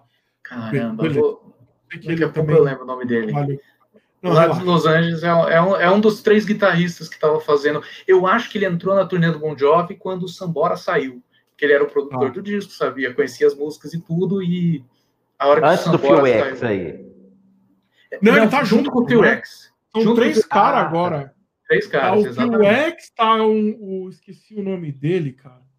Eu esqueci que é um guitarrista bem famoso também, e tem esse outro cara também. Mas, mas é. que tá agora, são três, são três guitarras agora. Legal. Ô, ô Du, tá caminhando aqui é, para o final, assim, é, eu, eu, acho muito massa toda essa história da Deep Trip, sabe? De como que, que, que você é, trabalha a marca, trabalha o conceito, trabalha o desenvolvimento dos produtos, sabe? Uhum. Eu acho que, que é, é, é, um exemplo mesmo pra, do, de um trabalho sério em como assim se desenvolve uma coisa, busca, porque eu acho que isso do artista chegar, do artista ele, ele usar o seu produto e ter confiabilidade é sinal de bom trabalho, Sim, sabe? Isso é, é, assim é sensacional sabe? Os pedais, assim, são. Você pega um pedal da Deep Trip, quem não conhece, quem, quem tá aí assistindo não conhece, são pedais robustos, são pedais muito bem construídos, uhum. são pedais que, que, que, que nem aquela coisa, você fala assim, será que isso vai aguentar a estrada? Não, ele vai aguentar a estrada, sabe? E ele tem possibilidade de coisas e tudo. Agora, assim, para a gente finalizar, quais são os próximos projetos? Assim, você pode contar um pouco aí do quais são os próximos projetos da Deep Trip futuros? Só eu achei um spoilerzinho. O, Depois do Malacacheta. O cara chama John Shanks. John é, Shanks. O, ah. o, produtor que tocou guitarra com o Bon Jovi, tudo que ele tem, inclusive um pedal da Vemuran também, assinatura, que chama Shanks. Com uhum. S-H-A-N-K-S. Ele que comprou os pedais falando, pô, eu gosto do Scott Holiday, quero os pedais que ele tem, me manda um Bog e um Hellbender. E, bom, a, a Deep Trip, como eu falei, é, é, a gente chega naquele ponto assim, tipo, a gente tinha uma linha muito resumida e de repente a gente expandiu essa linha do jeito que a gente queria, com pedais, né? O, o Page Bender só o, o fato de ele, de ele ter virado já um dos, um dos pedais mais vendidos da Deep Trip muito rapidamente já demonstra que, que tipo, ele tinha que estar ali mesmo, era, é, ele complementa as coisas, o, o Storm com um drive muito diferenciado, o Malacacheto com um pedal único, que ainda é, é um guitarrista icônico do Brasil, é, botou a mão ali e, e, ajudou a gente, guiou a gente para achar o som do pedal e fazer a coisa acontecer. E, e a gente não quer crescer muito mais, né? Então a gente, a, a, os caminhos da Deep Trip a gente está definindo agora. É, era para ter saído, além do Malacachete de 2020, mais pedal, sim. É, tem mais pedal que vai sair. E é, uma boa uma boa dica, um bom caminho para as pessoas é, se orientarem. O Alex comentou aí, pô, Travel Booster era uma boa ideia para a Deep Duas coisas que as pessoas pedem muito é, que a Deep faça é se aventurar no universo do Travel Booster e outro o fosse com oitava, né? A, a ideia hum. da oitava hum. acima e tal, não sei o hum. quê. Então são duas hum. coisas que é, podem. Está estudando. Sair, Foram estudar. Podem tá sair no tá futuro próximo. Agora, é, tem o blog JS, que também que tá no estudo. Que provavelmente né? vai ser uma edição limitada, sabe? Uhum. A gente vai fazer uns 50, alguma coisa assim. Que a gente já fez. É, esse projeto é tão antigo que eu já fiz até tipo, entrevista contando, falando que vai sair. É, é, o, o Pedais e Efeitos, o blog lá do Léo Ximenes, já postou uma foto de um protótipo que eu mandei para ele. Tipo assim, uhum. era para ter já, já ter esgotado a edição limitada e a gente vendo se a gente ia fazer uma segunda mas infelizmente ainda não, não rolou. Mas vai sair com certeza em algum momento. A gente tem ideias de variações dos, dos pedais que já existem, porque tem algumas coisas que as pessoas é, pedem, se interessam, que a gente. Uma delas a gente já fez e a gente nunca anunciou assim abertamente, mas tem uns 50 rodando aí pelo mundo, que é um Kryptonic com uma mod FET para dar um grave a mais para o Kryptone. Ele se aproxima com a faixa de com a resposta de frequências do Bog em termos de grave, só que ele preserva a textura diferente, as características ali de médios do Kryptone uhum. são muito interessantes. Isso é uma coisa que a gente faz é, se a pessoa quiser, mas a gente eu queria fazer uma caixinha diferente, ah, diferente, ah, para chega no mercado de usados, a galera sai comprando. Tem um amigo meu, pô, puta som, Kryptone. E quando eu cheguei, fui ouvir, eu falei, então, esse aí não é o Kryptone original. Na verdade, ele tem original. uma mod que eu fiz nele, né? Tipo, é, é, eu, eu modifiquei, mas você não tem como saber, entendeu? Porque a gente não. A gente desenvolveu a ideia, mas não conseguiu colocar em prática ainda essas variações, porque também empresa pequena tem essa dificuldade. Tudo é muito complicado, tudo naturalmente tem quantidades mínimas para se fazer, então a gente sempre esbarra em certas coisas. É, a gente não é aquela empresa que pode chegar e decidir que vai fazer uma coisa e aparece brota gente de todo lugar querendo fazer, né? É, uhum. tem, tem os fornecedores que conseguem resolver, geralmente são os pequenos, os que atendem direto, o cara que está ali no chão da metalúrgica, a 10 passos da máquina onde o cara está dobrando as nossas peças para monitorar e tudo, geralmente é o que funciona para a gente, mas às vezes a gente encontra algumas limitações de quantidade, de, até de, de tempo para você conseguir se dedicar para fazer aquilo, né? Como todos os pedais eu ajusto, eu testo e tudo, se a gente está vendendo pedal, eu estou ocupado, né? De certa forma, e toda a parte burocrática eu também faço ainda até hoje. Então tem um monte de coisa que a gente quer fazer e esbarra nessas, nesses empecilhos de, de tempo ou de disponibilidade de fornecedor, de uns, uns entraves desse tipo. E, e agora, o, o, a gente vai fazer, sim, esses pedais estão em desenvolvimento e é, uma coisa que eu acho muito legal da Deep Trip, assim como eu falo que o Page Bender, para mim, mesmo ele sendo dentro da mesma plataforma dos outros, ele deu um passinho a mais, um monte de detalhes assim em termos de desenvolvimento de circuito de som. É, a gente vai dar uns passos, assim como o Malacacheta, que é um, um pedal com equalização de três bandas, é, é equalização ativa, médio paramétrico e tudo, a gente vai fazer umas coisas também diferentes. A gente vai continuar sendo a empresa que faz o que você não imagina. Então, né, o Trouble Booster, por exemplo, né, como que você vai fazer o Trouble Booster? Ah, tu vai fazer uma edição limitada com germânio? Não, pô, mas como que vai tirar o som do Grandmaster sem o Germano? Então, vamos conversar, tem uma história e tal, a gente tá trabalhando nisso, né? Então, muitas madrugadas dessa quarentena, paguei, passei aqui nesse, nesse cantinho, instalei um software de osciloscópio no meu computador, gerador de frequência na interface, protoboard, e, e estamos trabalhando nisso e desenvolvendo ideias que eu garanto que vai ser é, mais dessa ideia de é, é, te entregar uma ferramenta que você não esperava, da mesma maneira que ninguém esperava que um Face fosse um pedal que pode ser usado como bramp limpo, que pode ser que o Hellbender ia ser ligado num violino, né, que ia ser plugado em qualquer coisa e ia funcionar, e você ia ter um fuzz controlável, o Treble Booster, o, o Fuzz com oitava também vão seguir caminhos inesperados. Talvez as pessoas imaginem, tipo, ah, ele vai fazer um bog, mas o circuito vai ser do octavo. Tipo, não, não tem nada a ver.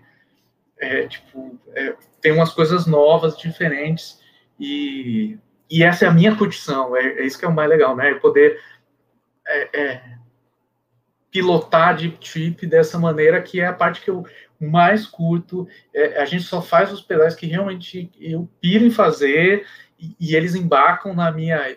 É, eles nem todos são músicos que trabalham de trip. A Danusa não toca no instrumento, mas ela gosta muito de música, curte muito música. O Lienio toca bateria e tem conhecimento, já tem muita experiência de estúdio e tudo, sabe ouvir, tem ouvido e tal. E o Paulo caiu de gaiato, é muito mais jovem que a gente, mas está todo mundo embarcando nas, nas pirações. E eu porra, pirei de fazer um negócio assim, eu acho que tem mercado, vamos fazer, vamos fazer.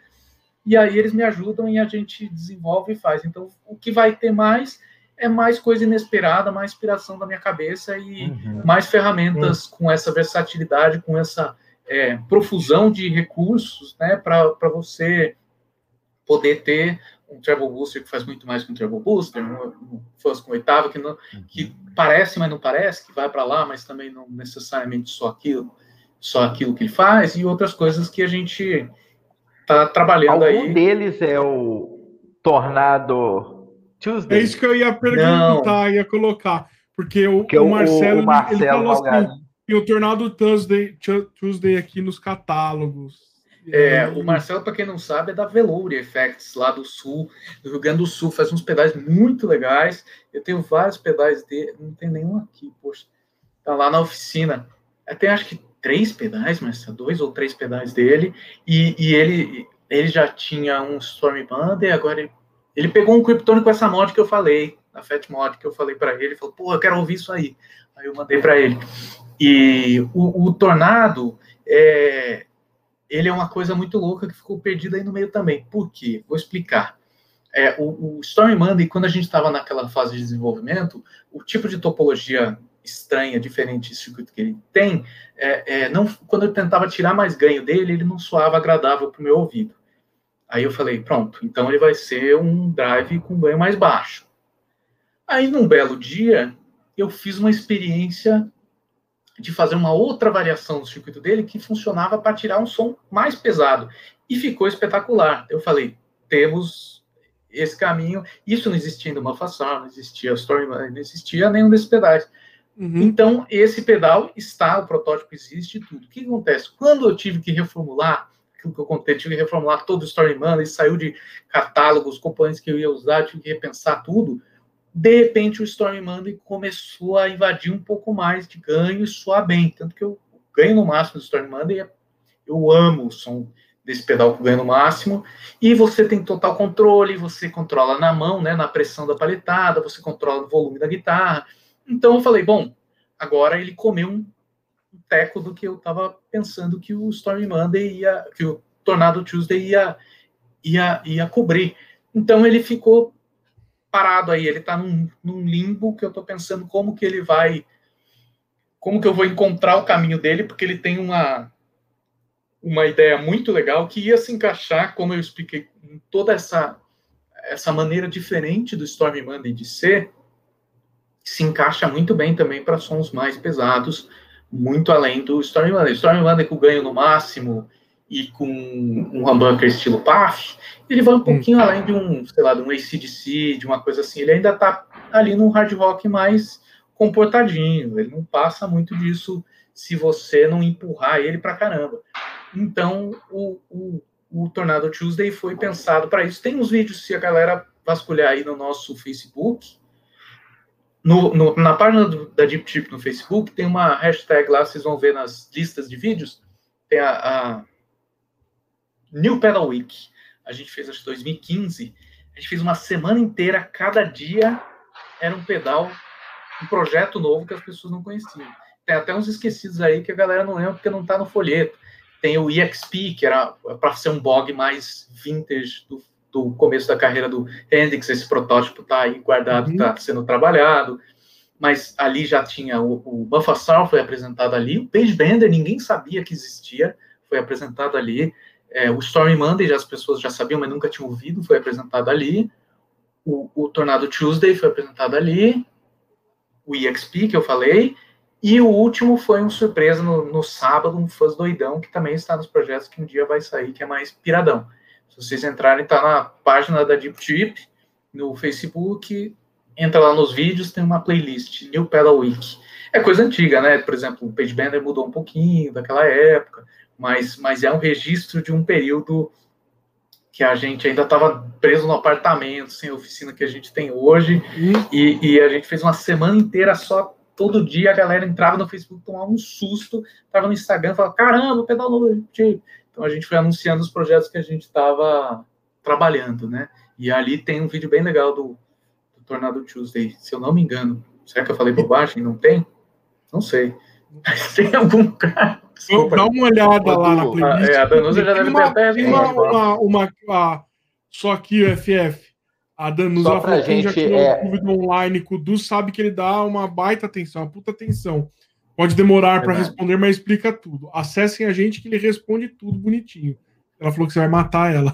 Não, não vou matar, não. Mas é realmente eu é. peço para as pessoas assim, tipo, é, é, uma coisa é assim: você tem um pedal e está com um problema, você. É, a gente tem pedal para vender, a gente está na loja, você compra. Agora, quando a gente está nessa situação que a gente não tem pedal para vender, está ralando para conseguir finalizar os pedais e tudo, não é todo dia que eu paro para responder e-mail, para responder mensagem. Às vezes fica um tempo lá. E eu agradeço muito que, que as pessoas realmente entendem isso e tem paciência. Eu chego e falo, pô, mil desculpas, você mandou essa mensagem. Relaxa, tá tudo bem, eu, eu entendo que você, né? Tipo, a gente é uma empresa pequenininha mesmo. Agora, tem gente que não conhece que acha que vai ter um chat 24 horas, um telemarketing hum. lá para esperar. Tipo, é, é, a gente não está vendendo desfibrilador, não é empresa de ambulância, né? Calma, respira, vamos chegar lá, a gente vai tirar todas as dúvidas e eu garanto que quando eu responder vai ser com todo cuidado, explicar tudo que for necessário, com, tirando todas as dúvidas é, da melhor maneira possível. Du, antes da gente despedir, quero fazer um combinado. Quando você lançar o próximo Deep Trip, você voltar para conversar com a gente. Vamos, a gente faz um, um lançamento contando a história, explicando direitinho é, Sensacional. A ideia dele e tudo, com certeza. Estou sempre disponível. Ótimo. E meu problema geralmente é, é, esticar demais, falar demais. O cara fala, pô, vamos fazer uma horinha aí, eu faço quatro. É, o William aqui. falou aqui, quando a gente falou que ia caminhar para o final, o William Vasconcelos, mas precisa mesmo caminhar para o final.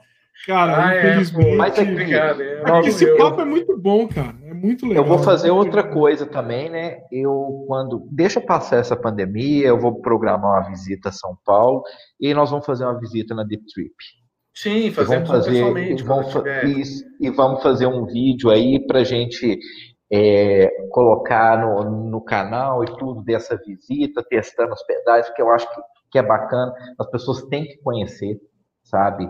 A marca mesmo, sabe? Tipo assim, estava é, ansioso pela conversa, a gente teria muito mais para conversar, mas é, a gente vai ter a oportunidade de fazer isso. Sim, vamos sabe? fazer. Assim, e, e, eu agradeço muito a sua disponibilidade, a gente sabe que, que, que é a correria do dia a dia e tudo, assim, agradece muito, sabe? Foi, foi uma muito aula para a gente também. E, e aí, assim, a gente, a gente daqui a pouco, assim, a gente já viu nos comentários, a gente falando assim, eu que não gostava de fãs, já estou começando a pensar. Sim, Entra lá, pesquisa no YouTube, que a gente faz ferramenta, a gente não quer fazer um negócio fechado, limitado, que não, que não, não te dá alternativas de opções. Não, a gente realmente foca nessa ideia de, de desenvolver e entregar ferramentas versáteis. Então, tem muita gente mesmo que não gosta de fãs, que gosta dos nossos pedais, e que e muita gente que não testa por preconceito, né? Tipo, ah, isso não é para mim, não, não é para mim, não é para mim. Quando testa, pô, tinha um maior som, queria esse som faz tempo. Então, realmente, eu recomendo que vale a pena vasculhar no YouTube aí nas nossas nas nossas é, playlists vamos, do canal. Nós vamos colocar, a gente vai colocar, tipo, assim que, que a live subir, né, para o nosso canal, a gente coloca toda a descrição, a gente vai colocar o, o canal do YouTube de vocês, o, o, site, o Instagram, tudo. Então, gente, vocês podem olhar lá amanhã, já vai estar tudo certinho. Uhum. Visitem lá, é, é Deep né? Que é, que é o site deeptripland.com. Aí é arroba Pedals, né, no Instagram, né? E aí a Isso, gente vai soltar, a gente vai colocar direitinho aí. É, e vão lá, confiram, sabe? É, vamos. E a gente. É duro que a gente não tem pedal para vender no momento, então podia ser eu tentando vender meu peixe, mas assim, é, realmente a Deep ao longo dos anos, a gente tentou sempre manter pedal a ponto de entrega e a gente conseguiu por um tempo longo. Falei, nossa, finalmente aí veio a pandemia, a gente não está se encontrando, a oficina fica fechada, um vai por semana lá dar três dias de, de espaçamento de um para o outro, para ser o máximo cauteloso possível e tentar fazer. A gente trabalha daqui de casa, o Paulo também lá na casa dele vai montar uma estação de trabalho. A gente vai tentando. Então, no momento, a gente não tem pedal para vender. Se vocês entrarem no site, na área de compra, tem uma explicação lá e tudo. E o lance é: se a pessoa tem interesse, Cadastro quer saber quando vai ter. Newsletter.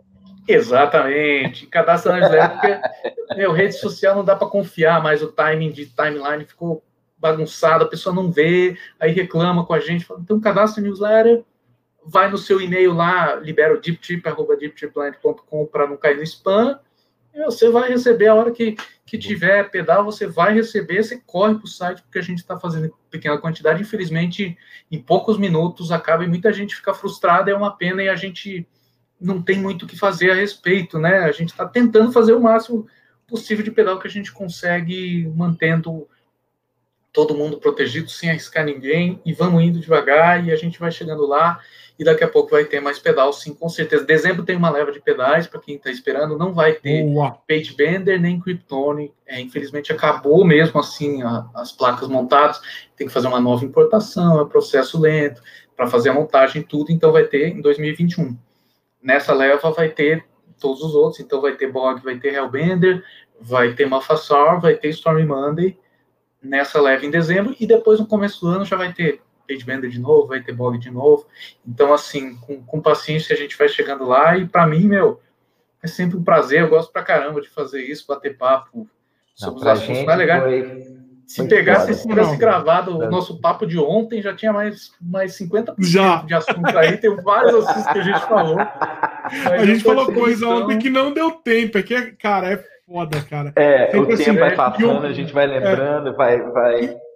E, emendando do site dele, que eu acho muito legal, para quem tá, vai pesquisar, é a parte Lumen, certo, Du? Sim, Você, sim. É, pessoal, dá uma olhada nessa parte, que lá o Du fala de captador, como começar, fala várias coisas, são várias explicações para quem quer entrar nesse mundo, acho que é muito, muito legal é, é, e, e, entrar verdade, nessa parte é, surgiu dessa ansiedade, tipo, a gente entrou, é, 13 de março foi o último dia que a gente trabalhou, eu falei para eles, ninguém vem, ninguém pega busão, ninguém sai, vamos ver o que a gente faz, e eu fiquei aqui em casa, comecei a pegar meus livros, eu, caramba, um monte de livro de luteria, de eletrônica, de coisa, e falei, meu, e se eu começasse a escrever um conteúdo, gravar uns vídeos, fazer umas coisas assim, para fazer essas pontes, né? Vou falar rapidão, prometo, galera, a galera precisa dormir, Não, quer tomar... Eu tô de boa, é... Vamos lá. E, e, eu acho que isso é muito legal para a galera. Pode, pode É, então, e aí eu, eu quero muito produzir esse conteúdo. A gente produziu uma parte no final, lógico, a gente não tem experiência com escrever texto, revisar texto, produzir ó, material, imagem, vídeo. Vocês sabem, ó, é muito mais complicado do que parece, mas a gente é, tem, como você falou, do assunto de captadores, de potenciômetros, controles de guitarra, focando no uso para guitarra e para guitarra baixo, né, no controle do instrumento tem vários capítulos lá já em texto que eu recomendo para você entender como funciona o seu potencial de guitarra, o volume, o tone, é por que tem as curvas diferentes, como que eu vou escolher, para que uso que eu vou ter.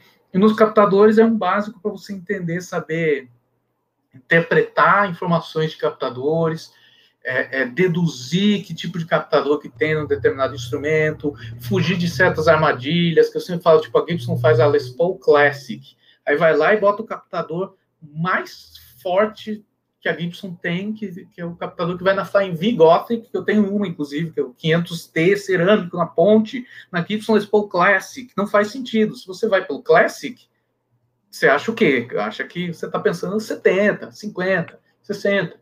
É uma burst. Não, está com o captador do, do século 21.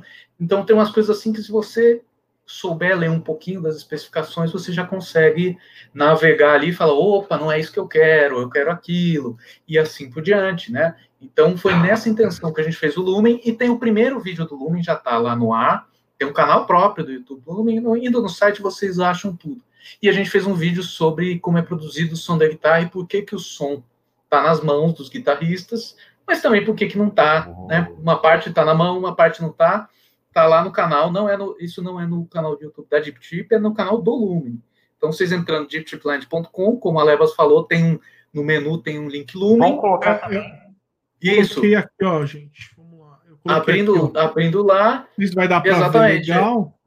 Aí tem ó, os, os temas que já tem em forma de texto, né? Mas entrando no cabeça do Lumen ali em cima, é, tem os links para o YouTube, Facebook, é, tem página própria de Facebook, tem página própria no Instagram, e esse vídeo eu acho que é muito legal, porque eu fiz baseado em grande parte nesse livro aqui, ó, no Introduction to Scientific Guitar Design, que é um livro antigo que está fora de catálogo, dos anos 70, que é muito legal, que fala de vibração de corda, de transferência de vibração, de como as coisas funcionam, e aí isso tem a ver com os harmônicos, que tem a ver com a gente tocando eh, uma guitarra de um amigo nosso e soando como a gente, tocando com o equipamento do Van Halen e soando como o duo. Eu falo, pô, queria soar como o Van Halen.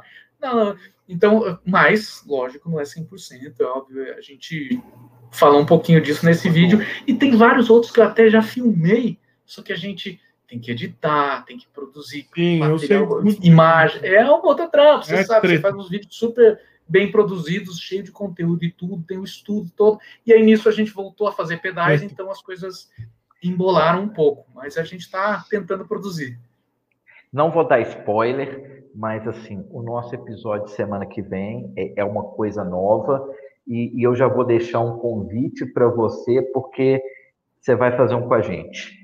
Eu vou contar para. Assim, a gente divulga, geralmente faz a pré no domingo e tudo, mas semana que vem é, o, o papo de guitarra vai começar, vai ter um, uma coisa nova aí que a gente vai fazer semana que vem, mas é, e nós vamos chamar você para falar em um outro momento dessa coisa do som.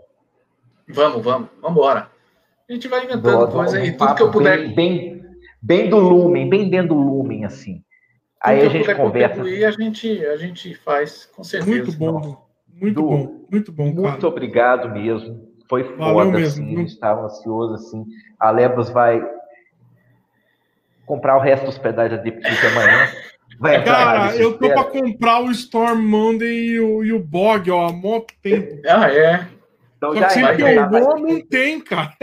É, quando eu vou, eu vou, às vezes não, não, não tá lá, cara. É foda. E-mail, newsletter, vai sair uma leva agora em dezembro né, Du? Vai colocar eu, tudo aqui. Essa eu vou, essa eu vou pegar nessa, nessa Pois é. Gente, muito obrigado. Boa noite para vocês. Valeu mais uma vez, Du. Foi Valeu, sensacional. Muito obrigado. Alebas, muito obrigado. Gente, se inscreva no Prazer. canal da gente aí. Valeu demais. Um abraço. Até semana muito que vem. Muito obrigado. Alô, Valeu, valeu. Pessoal. Até mais. Tchau, tchau. Até mais.